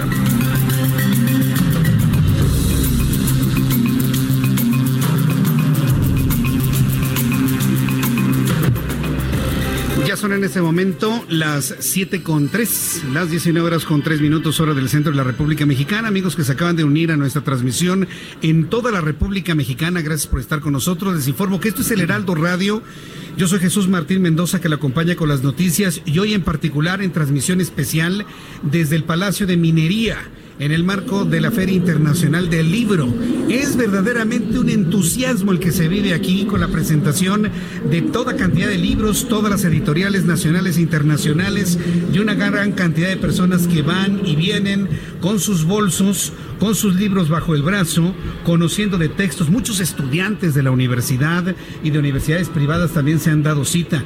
Y todas las editoriales que usted se imagine están presentes aquí en la Feria Internacional del Libro. Hoy es miércoles, hoy es miércoles Hoy hay algo nuevo aquí con mi compañero y querido amigo Mariano Riva Palacio. Se llama Bienestar H. Así nos se llama ahora tu sección, mi querido. Bienestar H, ¿cómo estás? Bienestar? H. Bienvenido, Mariano Riva Palacio. buenas tardes. y- y muy contento porque eh, finalmente eh, participar en la transmisión contigo a través de la señal del Heraldo Radio. Estrenando sección Bienestar H y desde las instalaciones del Palacio de Minería de la Universidad. Es todo un acontecimiento, Es todo un acontecimiento. Y quiero iniciar contigo, aprovechando que nos encontramos en la Feria Internacional del Libro. Esta ocasión vamos a platicar sobre los efectos que tiene la lectura en nuestro cerebro. Diferentes investigaciones a nivel mundial revelan que leer evita la pérdida de funciones cognitivas. Además de que relaja, divierte y emociona y claro, la persona que lee Jesús Martín se informa y se vuelve más culta, tiene mayor conocimiento de las cosas y mejora su ortografía. Pero a nivel cerebral la lectura ocasiona una reacción química interesante. Recordemos que nuestro cerebro está conformado por dos hemisferios, el derecho y el izquierdo. Correcto. La parte derecha, también conocida como hemisferio visual u holístico, capta la percepción corporal y espacial, además de las imágenes visuales, mientras que el izquierdo, llamado también lógico o simbólico, procesa la información secuencial y controla el lenguaje. Por eso, cuando el ser humano aprende a hablar Jesús Martín, el cerebro trabaja con la relación entre la palabra escrita y el sonido al ser pronunciada ya que el, el hemisferio derecho es capaz de reconocer palabras enteras, mientras que el hemisferio izquierdo decodifica sus partes y su significado. Es la función que hace el cerebro cada vez que abrimos un libro, una enciclopedia, una revista y nos ponemos a leer. Según científicos y neurólogos de Chile, está demostrado que la lectura activa otras regiones cerebrales como si se despertaran otros sentidos y ponen los siguientes efectos. Te lo voy a poner a ti. ¿Qué piensas cuando estás leyendo un libro que te habla de chocolate o te habla, por ejemplo, de un perfume? ¿Qué es lo que viene inmediatamente a tu cerebro? El olor. El olor. El aroma. El aroma, exactamente, quizá el sabor en el caso del chocolate. Bueno, pues los investigadores dicen que las áreas responsables del olfato y del gusto se activan gracias a la memoria sensorial, incluso la emocional, cuando alguien se encuentra con un fragmento de texto que despierta sentimientos como el enojo, la angustia, la alegría o la tristeza. Según la neuróloga Marianela Hernández, cuando se lee, hay un incremento de flujo sanguíneo en distintas áreas del cerebro con los siguientes beneficios. Mejora la memoria, reduce los niveles de cortisol, por lo tanto reduce el estrés, aumenta la empatía y potencia el pensamiento secuencial y la vinculación causa-efecto, es decir, permite ampliar la capacidad de atención y ayuda a nuestros cerebros a pensar secuencialmente. Ya lo había Jesús Martín comentado en alguna ocasión el doctor mexicano Eduardo Calixto, investigador precisamente de la Universidad Nacional Autónoma de México, leer contribuye a mejorar la memoria y dijo que nuestro cerebro tiene alrededor de 100 mil millones de neuronas. ¿Dónde está la relación con la memoria? Porque precisamente las neuronas del aprendizaje son las que se desgastan con mayor facilidad. Las del aprendizaje. Las del aprendizaje se van desgastando más rápido que otras neuronas que están relacionadas con otras actividades cerebrales. Entonces, la lectura propicia a que esas neuronas no, se no desaparezcan, no mueran con mayor rapidez. Así como lo hace el alcohol, que nos han dicho los investigadores que el alcohol acelera la destrucción de las neuronas, si leemos, se retrasa la destrucción de esa neurona por el paso del tiempo, entonces la memoria funciona mejor. Sí, fíjate qué interesante, porque yo había leído algunos textos que tienen que ver con la plasticidad cerebral. Cómo conforme se va avanzando en la edad, se pierde plasticidad para ciertas actividades. Y hay personas que pierden habilidades para cosas manuales o para el aprendizaje de idiomas. Se pierde la, la- la capacidad de aprender, pero no sabía que estaba relacionado precisamente con el desgaste de las células encargadas del aprendizaje. Y leyendo las mantenemos por más tiempo, entiendo. ¿no? Exactamente. Leyendo las, las mantenemos por más tiempo, nos dicen que nos aprendamos una canción, que leamos la canción, que aprendamos otro idioma, que leamos libros en otro idioma después de saber ese idioma. Y por supuesto, la mejor lectura es la que más nos gusta y nos acomoda. Así sea poesía, sea una historia, así sea lo que sea que nos pongamos a leer un libro, eso dicen los investigadores, sobre todo los mexicanos, que nos ayuda a mantener la memoria. De esta manera, Jesús Martín, funciona man. nuestro cerebro aprovechando que estamos desde la fila aquí en el Palacio de Minería. No, pues vamos a llevarnos un, un- un metro de, de libros, ¿no? Ahorita Un sí, montón, sí, ahorita vamos a salir a pues sí. encontrar bastantes. Por ahorita. supuesto. Muy bien, Mariano, me dio mucho gusto saludarte. Yo, yo creo que es una muy buena coincidencia la que has comentado y que el hecho de que estés presentando tu nueva sección Bienestar H en nuestro programa de noticias en este extraordinario marco sea el presagio de un gran éxito en esta nueva etapa en el Heraldo. Y de la mano con ustedes, contigo Sí. Jesús Martín, con tu equipo de producción y a través de la señal del Heraldo Radio vamos a traer muchos temas. El bienestar es muy amplio. Muy Salud, ciencia, tecnología, tantas cosas que podemos platicar a través de la sección. Qué interesante esto. Y además, dinos por favor tus formas de contacto, tu Twitter, tu Facebook, tus programas, tus transmisiones. ¿Dónde te encontramos, Para Mariano? programas estamos preparando precisamente un estreno por el Heraldo Televisión. No puedo dar muchos este, detalles al respecto. Magnífico. Pero después lo venimos a platicar aquí contigo, si tú me lo permites. Vamos a estrenar un programa en fin de semana. Lo daremos a conocer próximamente. Mis redes sociales, Twitter, arroba JM Riva Palacio, Instagram, arroba JM Riva Palacio y en Facebook estoy como Mariano Riva Palacio Yáñez. Ahí subo mucha información. Toda esta semana estamos colaborando con información que hago exactamente para compartirla con, con todos mis seguidores. Magnífico. Bueno, Mariano, muchas gracias por haber Gracias, estado con Jesús nosotros. Martín, gracias. Que te noches. muy bien. Mariano Riva Palacio, estrenando hoy sección Bienestar H y nos va a presentar de todo: ciencia, salud, desarrollo, en fin, absolutamente de todo. Cuando son en este momento ya las 7 de la noche con 10 minutos hora del centro de la República Mexicana. Y se prepara aquí en nuestra cabina nuestro siguiente invitado y entrevistado de súper lujo, que ahorita voy a platicar con él. Quiero enviarle un caluroso saludo a don Miguel Ángel Pelayo. Miguel Ángel Pelayo es taxista aquí en la Ciudad de México y hace, en la zona de Polanco está, ¿verdad? Sí, y uno de nuestros compañeros, bueno, tuvo la, la fortuna de ser transportado por él, iban platicando del programa y bueno, pues él va conduciendo un automóvil Prius. Bueno, pues don Miguel Ángel Pelayo no sabe cómo le agradezco el que usted eh, se exprese así de nuestro programa de noticias, de este espacio informativo de estas horas de la tarde. Le envío un caluroso saludo a usted, a su pasaje que seguramente lo tiene en este momento y gracias por seguir siempre la señal del Heraldo Radio. Bien, pues vamos a continuar con toda la información aquí en el Heraldo Radio y está con nosotros aquí en el estudio a Héctor de Mauleón. Héctor de Mauleón, periodista, analista, eh, vaya, y entrón de todo, ¿no? Estimado. No, de todo. Bien- bienvenido. ¿Qué tal? Héctor de Mauleón está con nosotros aquí, que acaba de terminar una charla, ¿no? Sobre algunos temas que tienen que ver con la cultura de la televisión y otro tipo de asuntos. ¿verdad? ¿Cómo- ¿Qué, qué tal le fue, Héctor de Mauleón? Todo bastante bien, un público muy, muy ávido. A mí me encanta esta feria. Porque eh, sí es un público muy interesado en saber cosas. Eso eh, es una tradición de, de la Feria de Minería.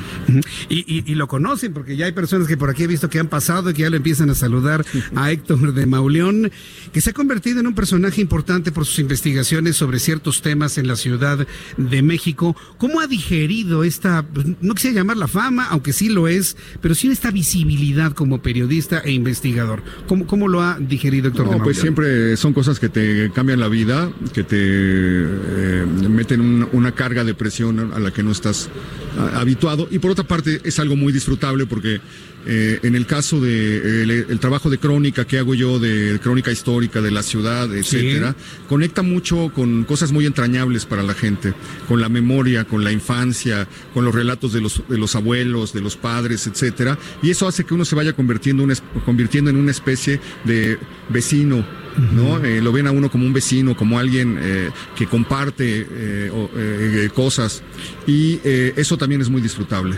Qué bueno, eso me da mucho gusto. Veo que disfruta más lo que es la crónica, eh, eh, ser cronista de la Ciudad de México. La, la y otra demás. parte es eh, inevitable como cronista cerrar los ojos a la realidad del, del país. Eh, yo hace 17, 18 años tomé la decisión de que como cronista tenía que relatar la hora negra que estaba viviendo México.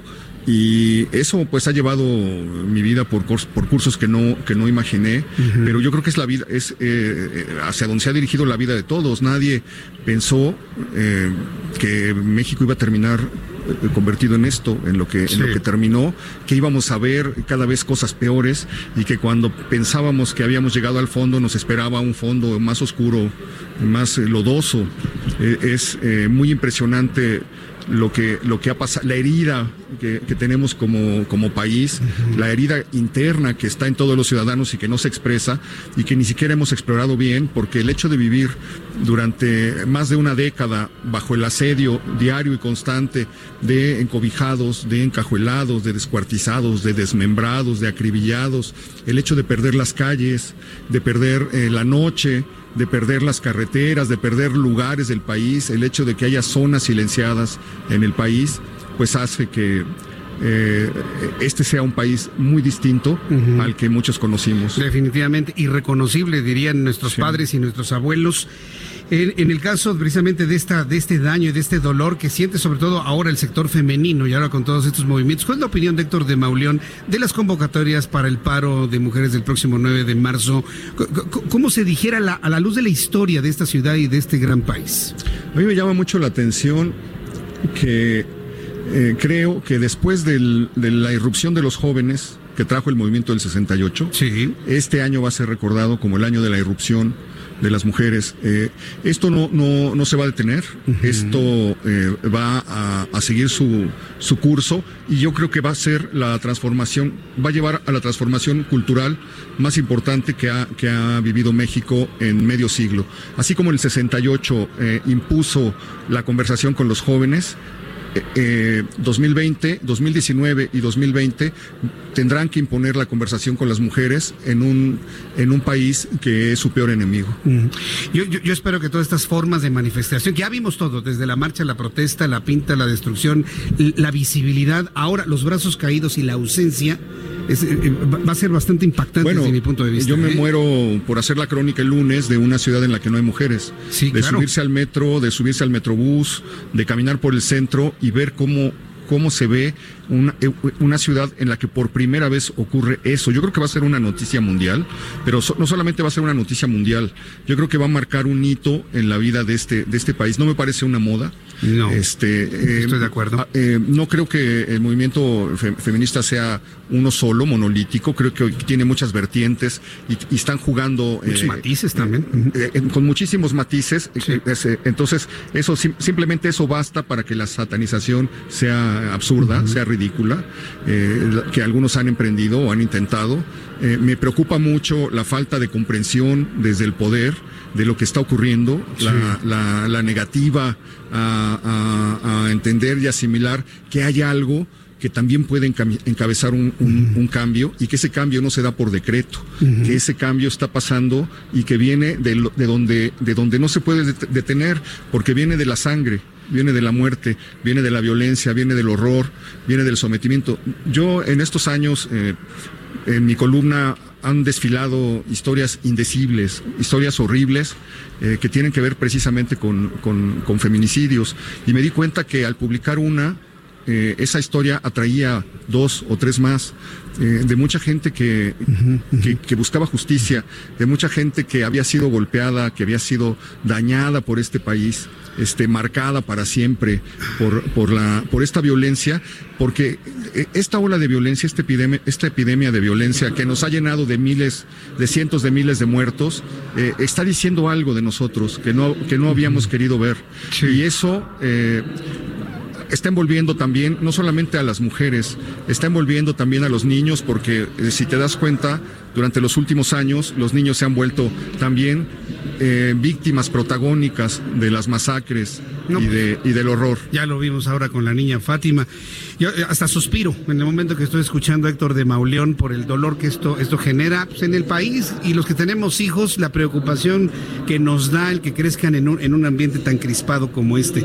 Héctor de Mauleón, ¿qué, qué libro fue presentado en la charla que tuvieron hace ratito a las seis No, de la tarde? estuvimos hablando sobre la televisión cultural en México. Ah, la televisión porque cultural yo hago un México. programa en el Canal 40 eh, dedicado a contar la historia de la ciudad. Es un programa que ha cumplido ya 12 años y dura una hora a la semana. Y eh, me- la- su cometido es salir a la calle con dos cámaras a contar la historia de una calle o de una colonia o de un edificio relevante. Y como es una ciudad inagotable, porque va a cumplir 500 años de haber sido fundada y en esos 500 años ha dejado este, en cada esquina algo que, de- algo que contar, algo que rescatar, sobre todo nos está diciendo algo en cada esquina. Muy bien, pues Héctor de Mauleón, yo- yo agradezco mucho esta No, visita, estos minutos. Eh, me quedo picado y el público se queda picado de volver a platicar con Héctor de Mauleón. Permítame invitarlo nuevamente Con a nuestro programa de noticias. Y bueno, pues estamos en contacto, Héctor, y muchas felicidades. Gracias, gracias. Qué gusto saludarlo, gracias. Un abrazo para su radio escucha. Héctor de Mauleón, escritor, periodista, investigador, cronista de la Ciudad de México, hoy aquí en el Heraldo Radio 98.5 en la Ciudad de México, 540 de AM en todo el centro y sur de la República Mexicana, una gran cadena de emisoras en toda la República Mexicana. Bien, pues vamos a continuar con la información y está con nosotros aquí en, en el estudio Fernando Macotela, director de la Feria Internacional del Libro que se presenta aquí en el Palacio de Minería. Fernando Macotela, quiero saludarlo, bienvenido. Muchas gracias. Está Bienvenidos- extraordinaria bienvenidos esta feria, no hombre. Nos ayuden a dar difusión a la feria. Pues todos los años veníamos acá con la otra estación, con Radio Red. Ahora me toca aquí con el Heraldo Radio, que es ahora la estación de las noticias y que hemos retomado este- esta gran tradición de informar. Y bueno, pues vemos a la feria en su mejor momento. A pesar de cosas que vive en la UNAM, esto yo creo que es el emblema y uno de los acontecimientos más importantes del año a nivel cultural.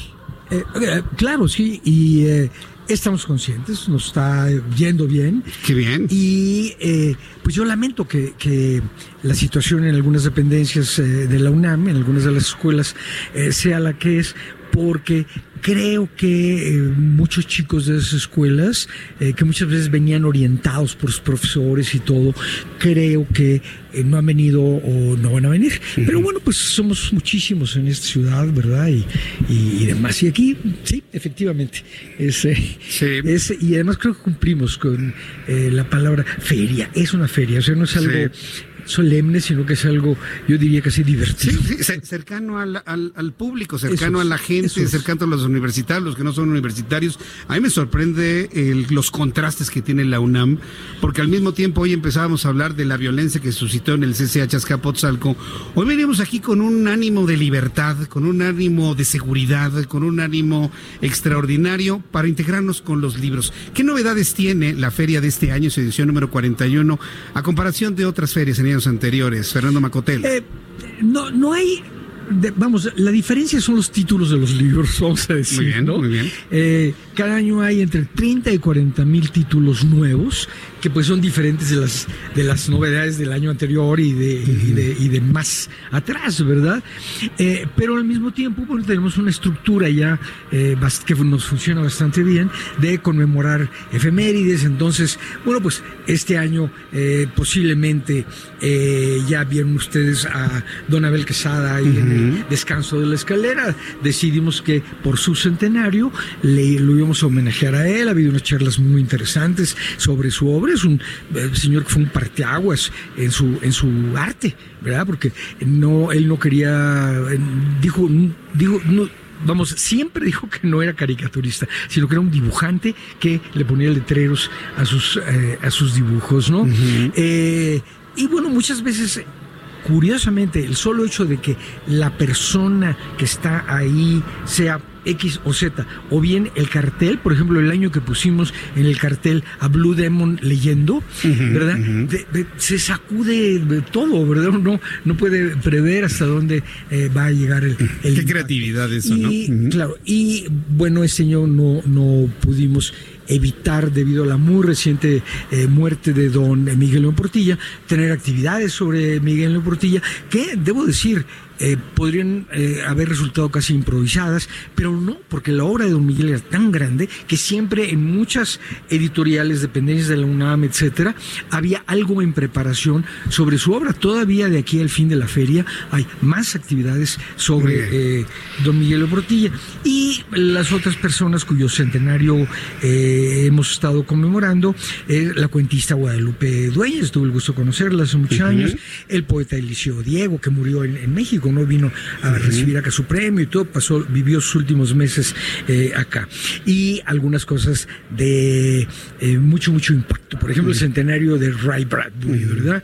Eh, Vicente Quirarte, nuestro admirado, y nosotros le estamos siempre tan agradecidos a Vicente, organiza cada año con Roberto Coria eh, jornadas de literatura de terror. Y este año pues se aprovecharon por el centenario de Ray Bradbury y hay, hay muchísimas actividades sobre Ray Bradbury que Muy le bien. llama bastante la atención a los jóvenes. ¿Hasta cuándo estará la feria? ¿Hasta el próximo? Hasta el próximo lunes, hasta el próximo lunes 2, inclusive ese día se abre, ¿no? Ajá, el Eh, día 2. en, en general el fin de semana se recarga mucho la asistencia y nosotros para evitar eso lo que decíamos era estirar la feria, pero en, en- en sentido contrario, en vez de inaugurar un sábado, inauguramos un viernes, luego un jueves, luego un miércoles, Ah, y eso no resolvía. Entonces lo que hicimos, ¿verdad? Este fue recortar algunos de esos días y estirar un lunes y, eh, y entonces nos cansamos, ¿verdad? De decirle a la gente, ya se le fue la feria, no,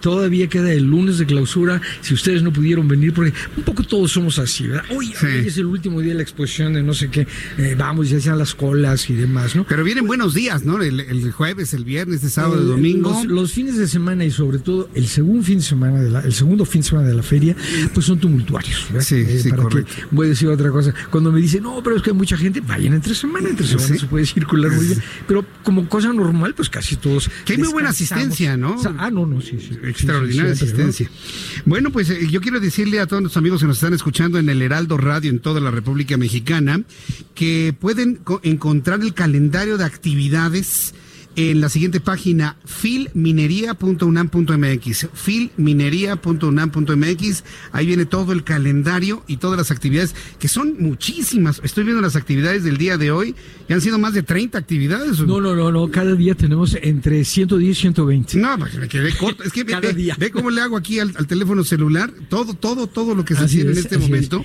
Pero, pero ¿cómo se dan abasto? ¿En, dó- en dónde están organizando todo esto? Tenemos 13 salones Sí. y cada hora hay una Cada hora. Hay, hay, hay algunas actividades que toman más tiempo, mesas redondas con más participantes, etcétera. Bueno, pues esas actividades de una hora pasan a ser de dos horas. Y eh, es curioso porque el año pasado me decían, pero ustedes han disminuido el número de actividades. Y les dije, no.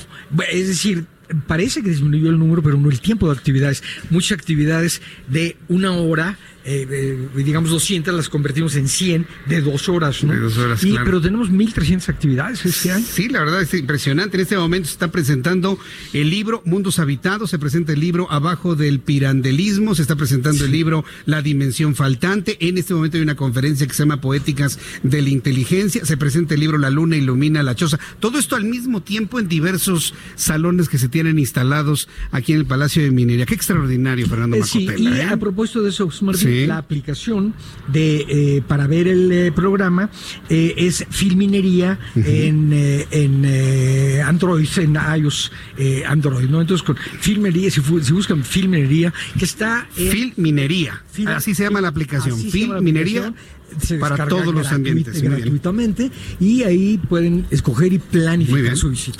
Pues eh, eh, Fernando Macotela, muchas felicidades por este gran éxito que es esta 41 edición de la Feria Internacional del Libro.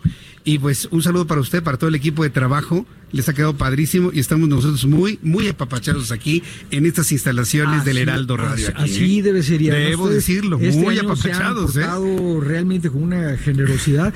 Yo em- empecé las entrevistas con el Heraldo hace como dos o tres semanas con Mercedes García Osejo allá en Insurgentes. Sí, y correcto. No hemos parado. No hemos parado, no Nos- hemos parado. muy, Qué bien. Muy pues que sea este un, un acuerdo, un acercamiento, bueno, pues permanente para difundir la cultura, los libros y el trabajo que ustedes realizan. Así Gracias, está. Fernando Macotela. Gracias a ustedes. Gracias, que le vaya muy bien. Es Fernando Macotela, el director de la Feria Internacional del Libro, instalada aquí en, la, en el Palacio de Minería en el centro de la Ciudad de México.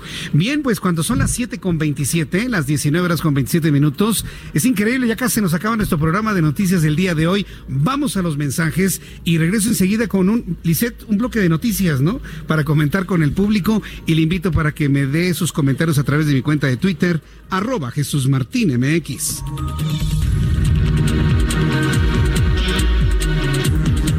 Escuchas a Jesús Martín Mendoza con las noticias de la tarde por Heraldo Radio, una estación de Heraldo Media Group.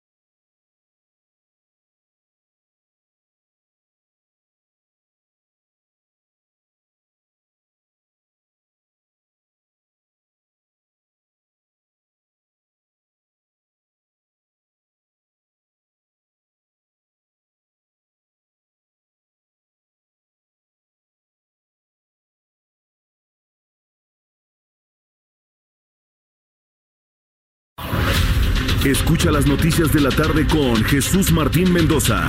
Regresamos.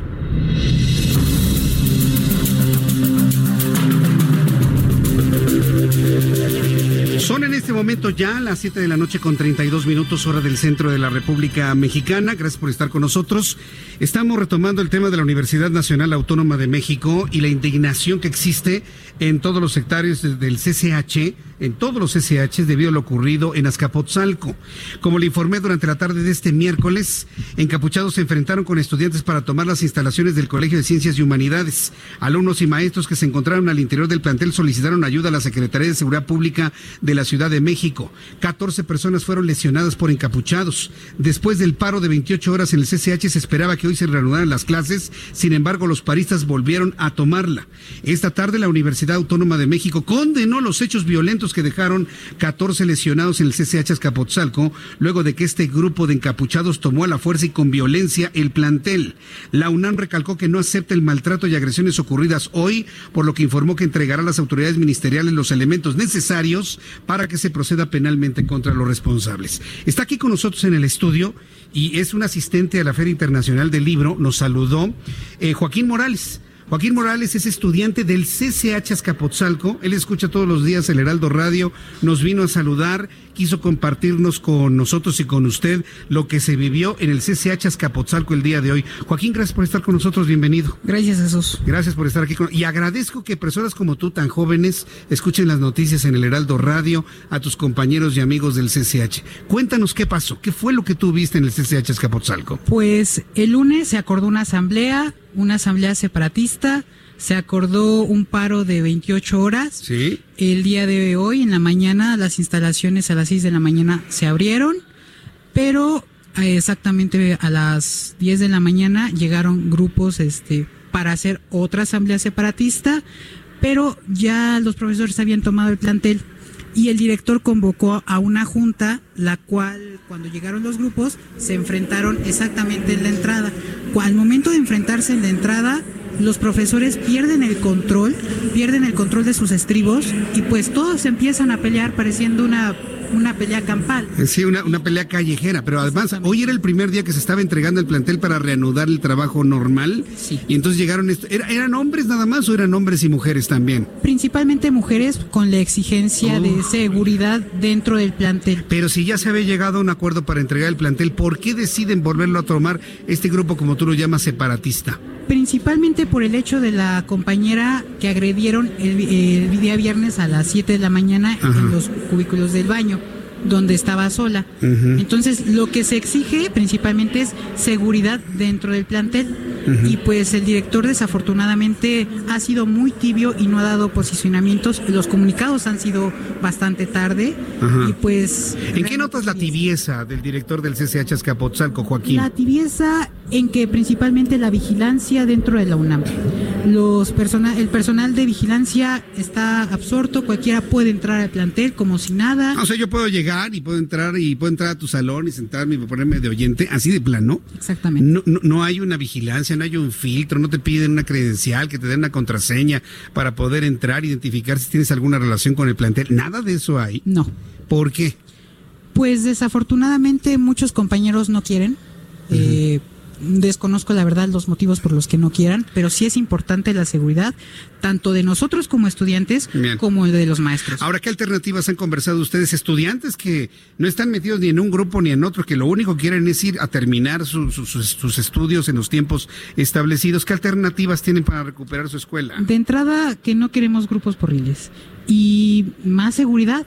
Eso es lo que se tiene que comprometer todos los directivos. Te voy a hacer una pregunta. ¿Seguridad de quién? ¿De la propia UNAM o estarán ustedes dispuestos a tener una seguridad proporcionada por el gobierno de la Ciudad de México a través de la Secretaría de Seguridad Pública?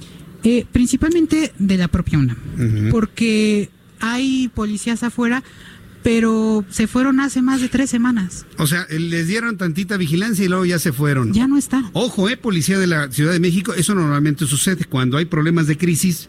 Hay presencia policíaca por un tiempo y luego se van. De hecho, hoy en la mañana solo estuvo un policía de tránsito Muy bien. y de ahí Nada más. Yo creo que todos estos elementos sirven para poder hacer una evaluación y establecer los principios de ayuda y de apoyo al CCH Azcapotzalco. Por lo pronto, mañana no hay clases entonces. Mañana no hay clases. ¿Qué hacen ustedes? ¿Tienen clases extramuros o qué es lo que hacen? Pues a través de comunicación con los profesores por mensajes y por correo electrónico. ¿Y han podido estudiar así? ¿Tú, ¿Tú puedes hacerlo así de esa manera? Es complicado, ¿no? Es, es bastante complicado. No, no podemos estudiar así. Necesitamos aulas en condiciones dignas. Muy bien. Y seguridad, ante todo. Bueno, me parece muy bien. Yo te agradezco mucho que nos hayas compartido tu experiencia, que nos hayas compartido lo que han platicado, los grupos que se, cómo se encuentran. Pedirte que tú y tus compañeros se cuiden mucho cuando vayan a esa zona, estén muy alertas de todo lo que ocurre, denuncien a las autoridades y nosotros vamos a estar muy atentos con la UNAM, con la dirección de CCHs, para que de esta manera, bueno, pues nos digan finalmente qué es lo que va a ocurrir el CCH Azcapotzalco. De Por lo pronto yo te agradezco mucho que nos escuches, que nos sigas y al ratito, bueno, nos volvemos a platicar ahora que terminemos el programa. Muchas gracias, Joaquín. A tus órdenes. Joaquín Morales, estudiante del CCH Azcapotzalco, hoy aquí en el Heraldo Radio, nos ha contado toda su experiencia de lo ocurrido el día de hoy. Muchas gracias, Joaquín Morales. Vamos a continuar con eh, nuestro programa de noticias y bueno, pues en unos instantes voy a, a hacerle un recuento de todo lo que ha significado el coronavirus, la decisión de ya que atraque este navío allá en Cozumel, se ha confirmado de que no hay casos de coronavirus, también le informaré lo que se ha dado a conocer del primer caso en Brasil, esto en unos instantes más. Pero antes me da mucho gusto saludar a Rosa Luisa Guerra, ella es historiadora y coordinadora de la colección Laruz para niños. Bienvenida, me da mucho Hola, gusto saludarla. Muchas gracias, al contrario, es un gusto estar por aquí. ¿Qué tal la fila, eh? ¿Qué tal? ¿Cómo No, les ha ido? Bueno, siempre es una Extraordinaria, ¿no? maravilla, Siempre es una maravilla. No es quería yo hacer una aclaración. No soy historiadora, yo soy metiche de la historia y soy la autora de la colección. Bueno, todos los que somos metiches de la historia, Nos algo se nos queda Ah, finalmente, sí, sí, ¿no? sí, Ah, pero- bueno, pues por supuesto. de- A ver, esto es muy falsati. Yo y- y quiero tomar la anécdota para poderlo plantear. Hace unos, hace unas semanas platicaba con mi hijo Ian y se quejaba de su maestro de historia. Y le digo, "¿Por- pero ¿por qué no? ¿Qué, qué problema tienes? Es que da la historia muy aburrida, papá. La verdad, a mí la historia no me gusta. Le digo, a ver, vamos a platicar. Y empezamos a platicar del periodo de entre la independencia y la revolución. Y me dice, ¿por qué los profesores no nos platican así la historia? Y lo pregunto porque pues, ustedes han presentado libros de historia para niños, una forma de, de- de- de trans- trasladar la historia hacia los niños. Tiene que ser divertida la historia, ¿no? El, Eh, el- propós- el propósito de, este de estos libros es no solo la historia, sino la historia de la gente común. Que los chicos, y, y tu hijo o este chicos más, más jóvenes, se enganchen viendo cómo vivía la gente, cómo eran las escuelas en ese momento, cómo eran los transportes, cómo se vestían, para que entren en empatía y puedan entender. Exacto, porque no es lo mismo que te cuenten, no sé, de Hidalgo, a que te digan, no, a Hidalgo le gustaba el chocolate, porque el chocolate en la época virreinal, bueno, claro, venía desde los mexicas y demás, O tener un negocio de barro.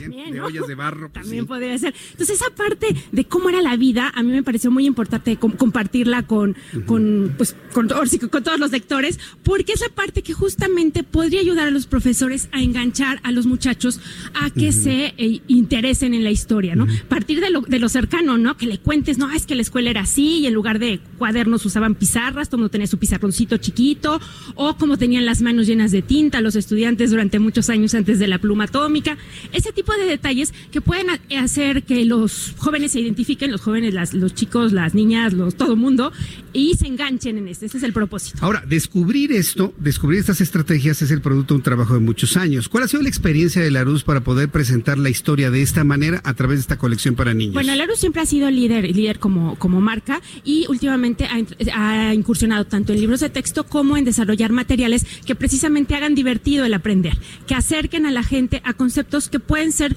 pues aburridos, ¿no? Decir, "No, es que la historia, si todo- solo te doy números, o lo pones algo atractivo y lo pones con ilustraciones que les gusten, en un formato además que es muy de revista, no un texto continuo, porque bueno, tendremos que aceptar que los chicos y las chicas ya no leen continuo. Entonces, tratando de jalarlos con todas las estrategias que ellos sí tienen y que les pueden enganchar tanto en conocer la historia como en la lectura. Ahora, un principal reto para padres de familia y para desarrolladores de materiales de aprendizaje es la tecnología. Padres y maestros luchan contra el teléfono celular, contra la iPad, contra las aplicaciones, los juegos, el Fortnite, todo eso. ¿Qué tiene de atractivo lo que ustedes han presentado que pueda de alguna manera, no digo superar, pero a lo mejor competir a un nivel de algo tan atractivo como es la pantalla de un teléfono celular? Pues básicamente ha sido la conjunción de las ilustraciones, que son ilustraciones originales para los libros, que se hacen pensando en la edad de los chicos, que tienen un que otro chiste y que además están pensados también con cositas que les pueden servir de gancho a los papás para sentarse con los niños. Normalmente no nos sentamos con la iPad con nuestros hijos, ¿no? Se las dejamos o, lo, o lo- lo hacemos como aparte, es un poco el ten, ten pie de antes, ¿no? El tenme acá más bien.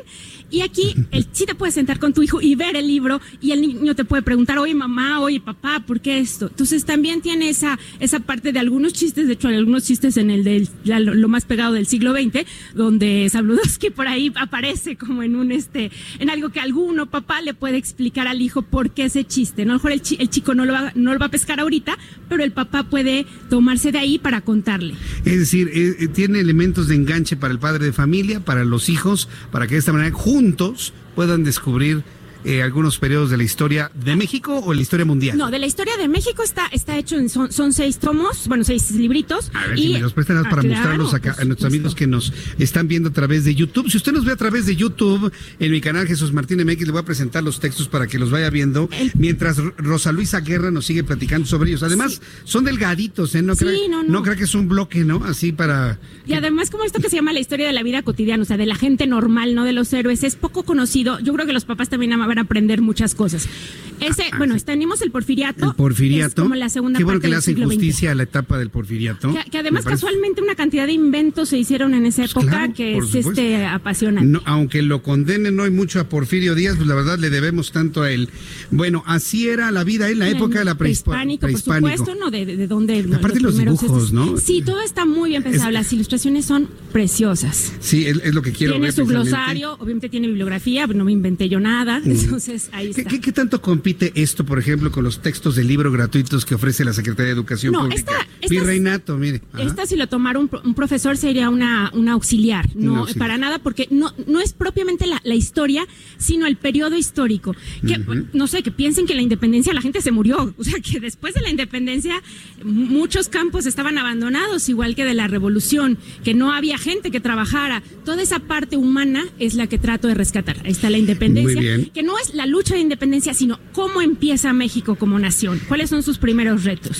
Así era la vida de la revolución. Pues Ahí- también todo lo que sucedió en la, en la época de la revolución y después, y cada uno traía además biografías de gente que digo yo que no tienen avenidas, que tienen callecitas, héroes no tan, no tan importantes en, el panteón, pero que aportaron muchísimo. Y así era la vida del México moderno. Ese digamos que fue el más fácil, porque me contaron mucho, ¿no? Porque yo me Es de acuerdo Rodolfo Nerivela, ¿verdad? Sí, Este es Rodolfo una, por Nerivela, supuesto. el Concord, que es lo más antiguo de lo moderno, que yo siempre... Sí, porque y ya las, ni y existe. las cámaras que ya están en... Bueno, sí, la- una cámara reflex acá. Yo creo Muy que bien. especialmente este para enganchar Está a los bonito papás. esto, ¿eh? Está, está padrísimo. Ah, es- eso es para nosotros. Bueno. regalo. Nosotros lo vamos a seguir comentando aquí en el Heraldo Radio y yo quiero agradecerle mucho a Rosa Luisa Guerra, y coordinadora de la colección Larus para niños, metiche de la historia. Metiche de- bueno, sí, es un No es cierto, no, un no nuevo diga eso, nombre, no, bueno. bueno. Bueno, experta en historia que de alguna manera la mucho digiere. y he escrito mucho. La digiere para los Y niños. La, la disfruto.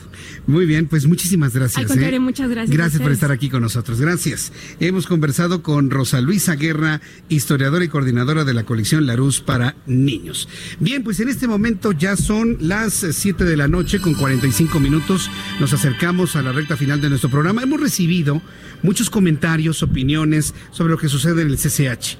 Hay que recordar, y me parece que es un asunto importante, que la mayoría de las escuelas y planteles de la Universidad Nacional Autónoma de México están activas. Hay situaciones como la que se presentó en el CCH Azcapotzalco que ya la autoridad universitaria está revisando y está atendiendo. Pero por lo pronto, ¿cuál es el, posicionamiento? El posicionamiento de la UNAM. Bueno, la Universidad Nacional Autónoma de México, y voy a leer este texto completo. Atención universitarios, atención a los alumnos, exalumnos, maestros y sobre todo aquellos que fueron testigos de lo ocurrido en el CCH Azcapotzalco, voy a decirle cuál es la posición concreta de la Universidad Nacional Autónoma de México con relación a lo ocurrido en Azcapotzalco. Súbale el volumen a su radio, por favor, en toda la República Mexicana. La Universidad Nacional Autónoma de México condena las acciones violentas y agresiones realizadas por un grupo de personas embosadas, varias de ellas ajenas al plantel Azcapotzalco del Colegio de Ciencias y Humanidades CCH, que tomaron por la fuerza las instalaciones y lesionaron a personal administrativo y académico que estaba dentro de la escuela. La Universidad Nacional no acepta el maltrato y la agresión contra el personal administrativo y académico, como tampoco contra las alumnas y alumnos, ni ataques como el de hoy que buscan desestabilizar la vida universitaria. Por ello entregará a las autoridades ministeriales todos los elementos a su alcance para que se proceda penalmente contra los responsables. Estoy leyendo el posicionamiento de la Universidad Nacional Autónoma de México. Continúo. La UNAM repudia esta nueva embestida violenta ejercida por grupos que actúan de manera delincuencial contra el espíritu universitario y exige la inmediata devolución del plantel a quien fuera de toda a quien fuera de toda legalidad lo tomaron por la fuerza. Cabe señalar que hasta el momento se han atendido 14 personas lesionadas, afortunadamente ninguna de gravedad que fueron agredidas por los embosados. Hasta aquí la posición clara y concreta de la Universidad Nacional Autónoma de México. Están exigiendo de una manera muy fuerte la devolución inmediata del plantel CCH Azcapotzalco. Yo creo que estamos en la obligación de conocer todas las versiones. La posición de la UNAM, la visión de uno de los estudiantes que tuvimos el día de hoy, los comentarios que tenemos a través de nuestras redes sociales, todos los puntos de vista son válidos, todos absolutamente, todos, porque vivimos en un mundo de libertad de expresión. Entonces, en la libertad de expresión se valen todos los comentarios y sobre todo cuando estos son producto del ser testigos. Entonces ya tenemos todas las posiciones el día de hoy y esperemos que los grupos eh, violentos eh, eh, mañana vayan a devolver, mañana devuelvan las instalaciones del CCH Azcapotzalco. Bien, antes de concluir nuestro programa del día de hoy, cuando son las 7 con 48, me da mucho gusto saludar aquí en el estudio a Andalucía K. Solof. Ella es escritora. Bienvenida, Andalucía. Muchas gracias. Qué bonito Buenas nombre, noches. ¿eh? Gracias. Gracias y por venir y qué bonito nombre. Están presentando aquí en la FIL, buscando a los 43 de Ayotzinapa, vivos se los llevaron.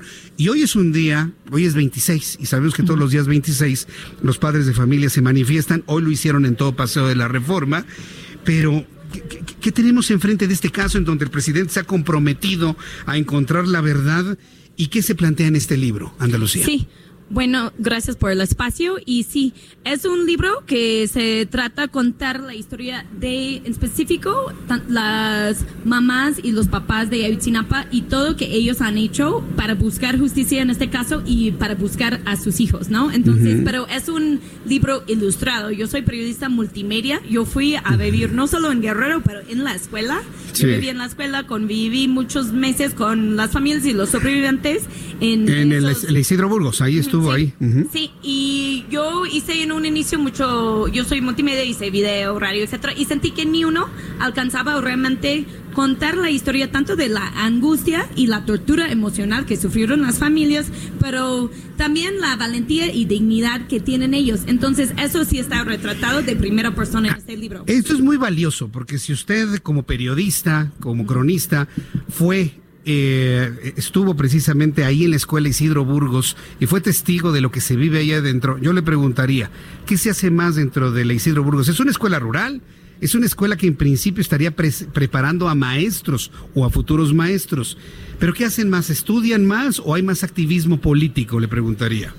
Bueno, uno que sí pasa mucho tiempo en Ayotzinapa sabe que hay de los dos, ¿no? O sea que sí, yo hoy en día tengo mucho contacto con ah, los algunos de los sobrevivientes y estudiantes que yo conocí y me y, y los tengo en mis redes y los veo enseñando en el campo en lugares donde ni hay señal, donde no llegan a la carretera.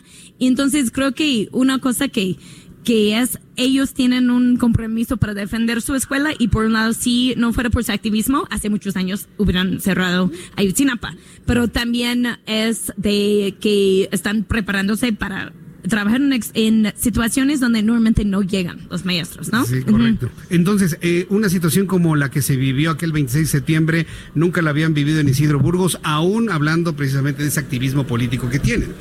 Bueno, o sea, creo que sí habían vivido de tanto mucho activismo y marchas, pero y represión, porque no es la primera vez. Yo, de hecho, había ido a Ayotzinapa antes, cuando asesinaron dos estudiantes en la carretera durante una protesta cuando estaban protestando para que sigan aceptando estudiantes en Ayotzinapa. No, entonces sí tiene una larga tradición de activismo, o sea, no, no hay, no hay niegue y están orgullosos de eso, ¿no? Pero también sí son, o sea, sí están estudiando ser maestros y para muchos es la única opción que tienen. Cada año llegan mil estudiantes para llenar 140 lugares porque hay mucha necesidad para una escuela como. Ayotzinapa. Sí, por supuesto. Ahora, en este, en este texto se reconoce parte de la investigación que se realizó, que por cierto es un legajo impresionante que poseía la anterior Comisión Nacional de los Derechos Humanos, no sé si en la actual, pero mm, da la impresión que las actuales autoridades han eh, transmitido la idea de que nunca se investigó nada y que no se hizo nada, pero a mí me consta que la investigación fue profunda,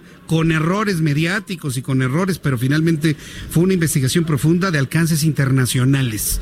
¿E- e- ¿Esto ha permeado en, en la, percepción allá en la Burgos y en las familias? Sí, pues las familias, hay una investigación profunda de que con estos expertos, pero que dicen que habían la presencia tanto de policías de Mezcala, de otros lugares Cocula, y que eso en un inicio no fue investigado ni el quinto camión. Entonces, no es que no hubo una investigación profunda, pero que mucho de esta investigación fue por los expertos que dijeron que necesitan más tiempo y en, en un momento cortaron su tiempo y ya con la nueva administración ya tienen algunos de los, esos expertos están integrados a la investigación. Muy bien, pues Santa Lucía Solov, vamos a revisar el texto. Yo quiero agradecer mucho que haya venido a, a presentárnoslo aquí. Ya lo presentaron en la FIL, ¿verdad? Ah, No, vamos a presentarlo a domingo a las 8, pero no es texto, o sea, es un cómic, entonces es muy importante. sí, no, o sea, eso, eso sí Aparte, es. no es un texto, sino es Sí, un cómic. Es un cómic. Ah, por ahí hubiéramos empezado. Lo estoy abriendo precisamente y vemos toda la historia de Ayotzinapa a manera de cómic. Me parece que es. ¿Quién hizo los dibujos? ¿Quién es el dibujante? Ah, Marco Para y Anaí Galevis. Entonces, este es el primer esfuerzo de información a través de una investigación periodística. Esto es muy original, ¿eh? A manera de, de- de cómic. Sí, A entonces es para que sea más accesible tanto a jóvenes, a personas que le gustan arte, cómic y también a personas, muchos en Guerrero, que me han dicho que no tienen tanto nivel de escolaridad, pero que pueden entender este libro porque es más dinámico y más entendible la historia. El próximo domingo estaremos muy pendientes de la presentación. Muchísimas gracias, Santa Muchas gracias. Que le vaya muy bien. Sí, muchas gracias.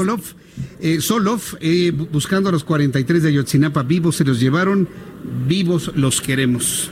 Muchas Este gracias. que se ha presentado. Gracias, Andalucía. Gracias. Bien, pues cuando ya son las 7.54, hora del centro de la República Mexicana, aunque sea dos minutitos, pero yo, yo necesito platicar con Gabriel Rodríguez Liceaga. Él es autor de La felicidad de los perros del terremoto. Bienvenido, gracias por Buenas estar. noches, ¿qué tal? Buenas noches. Entonces, toda la historia de, de- de- de perros, de canes como Frida, generaron la elaboración de un libro. No, no realmente. El título sí tiene. eh, Mira, te cuento rápido. a ver, platícanos. Me enteré yo a propósito de los sismos estos que hubo que a los perros rescatistas les ponen placebos para que no se pongan tristes porque todo el tiempo están oliendo escombros y cadáveres y putrefacción, ¿no? Entonces, de repente se esconde por ahí, de repente un ser vivo para que el perro eh, se anime y siga buscando.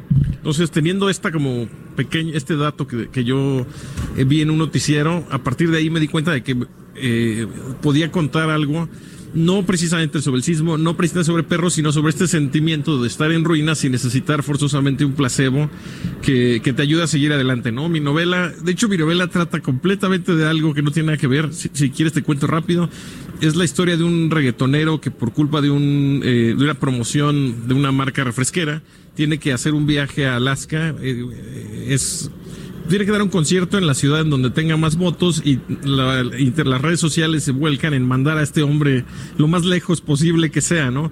Entonces gana una ciudad pequeña en Alaska, que- Kodiak, donde hay más osos que seres humanos, y la novela cuenta la historia del reggaetonero y del publicista que ideó esta promoción que tienen que hacer este viaje peculiar, ¿no? ¿Cuándo se presenta eh, la felicidad de los perros del terremoto aquí en la Sí, estuvimos en la estuvimos en minería el domingo. Se presentó con otras eh, con, con otros narradores de Penguin Random House. Ah, muy bien, perfecto. Pues, eh, yo, yo les deseo mucho éxito, Gabriel Rodríguez Lisiaga. Gracias por estar aquí con nosotros. Aunque son unos cuantos gracias. minutos, pero vamos a estar muy pendientes de este texto. Y aceptan una invitación, una oportunidad futura que coordinemos para seguir platicando sobre Sí, este supuesto, y otras obras que tenga. Sí, sí. Bueno, muchas gracias. Gracias. Gracias por estar aquí con nosotros. Muchas, muchas gracias a usted que nos sigue, que nos escucha a través del Heraldo Radio en toda la República Mexicana. Las noticias continúan con mi compañero Manuel Zamacona y Brenda Peña a continuación el Heraldo Radio en todas estas frecuencias en la República Mexicana. Yo soy Jesús Martín Mendoza y nos escuchamos mañana, 2 de la tarde, Heraldo Televisión, 6 de la tarde, Heraldo Radio, por su atención. Gracias. Que tenga usted muy buenas noches y no se olvide de visitar la FIL, la Feria Internacional del Libro en el Palacio de Minería, sede de la transmisión del día de hoy del Heraldo Radio. Por su atención, gracias. Hasta mañana. Esto fue Las Noticias de la Tarde con Jesús Martín Mendoza. ACAST powers the world's best podcasts. Here's a show that we recommend. The Real Housewives is a guilty pleasure for most, but if you're looking to not feel guilty about that pleasure, tune in to Everything Iconic with me, Danny Pellegrino, where I break down all the messy moments and behind the scenes antics of Bravo's popular franchise. And on Everything Iconic, I also interview celebrity guests like Kelly Ripa, Kiki Palmer, Drew Barrymore, Cameron Diaz, and more about their guilty pleasures, their past work, and so much more. So if you're pop culture obsessed and find yourself watching way too much reality TV like me, tune in to Everything Iconic with Danny Pellegrino wherever you listen to podcasts. ACAST helps creators launch, grow, and monetize their podcasts everywhere. ACAST.com.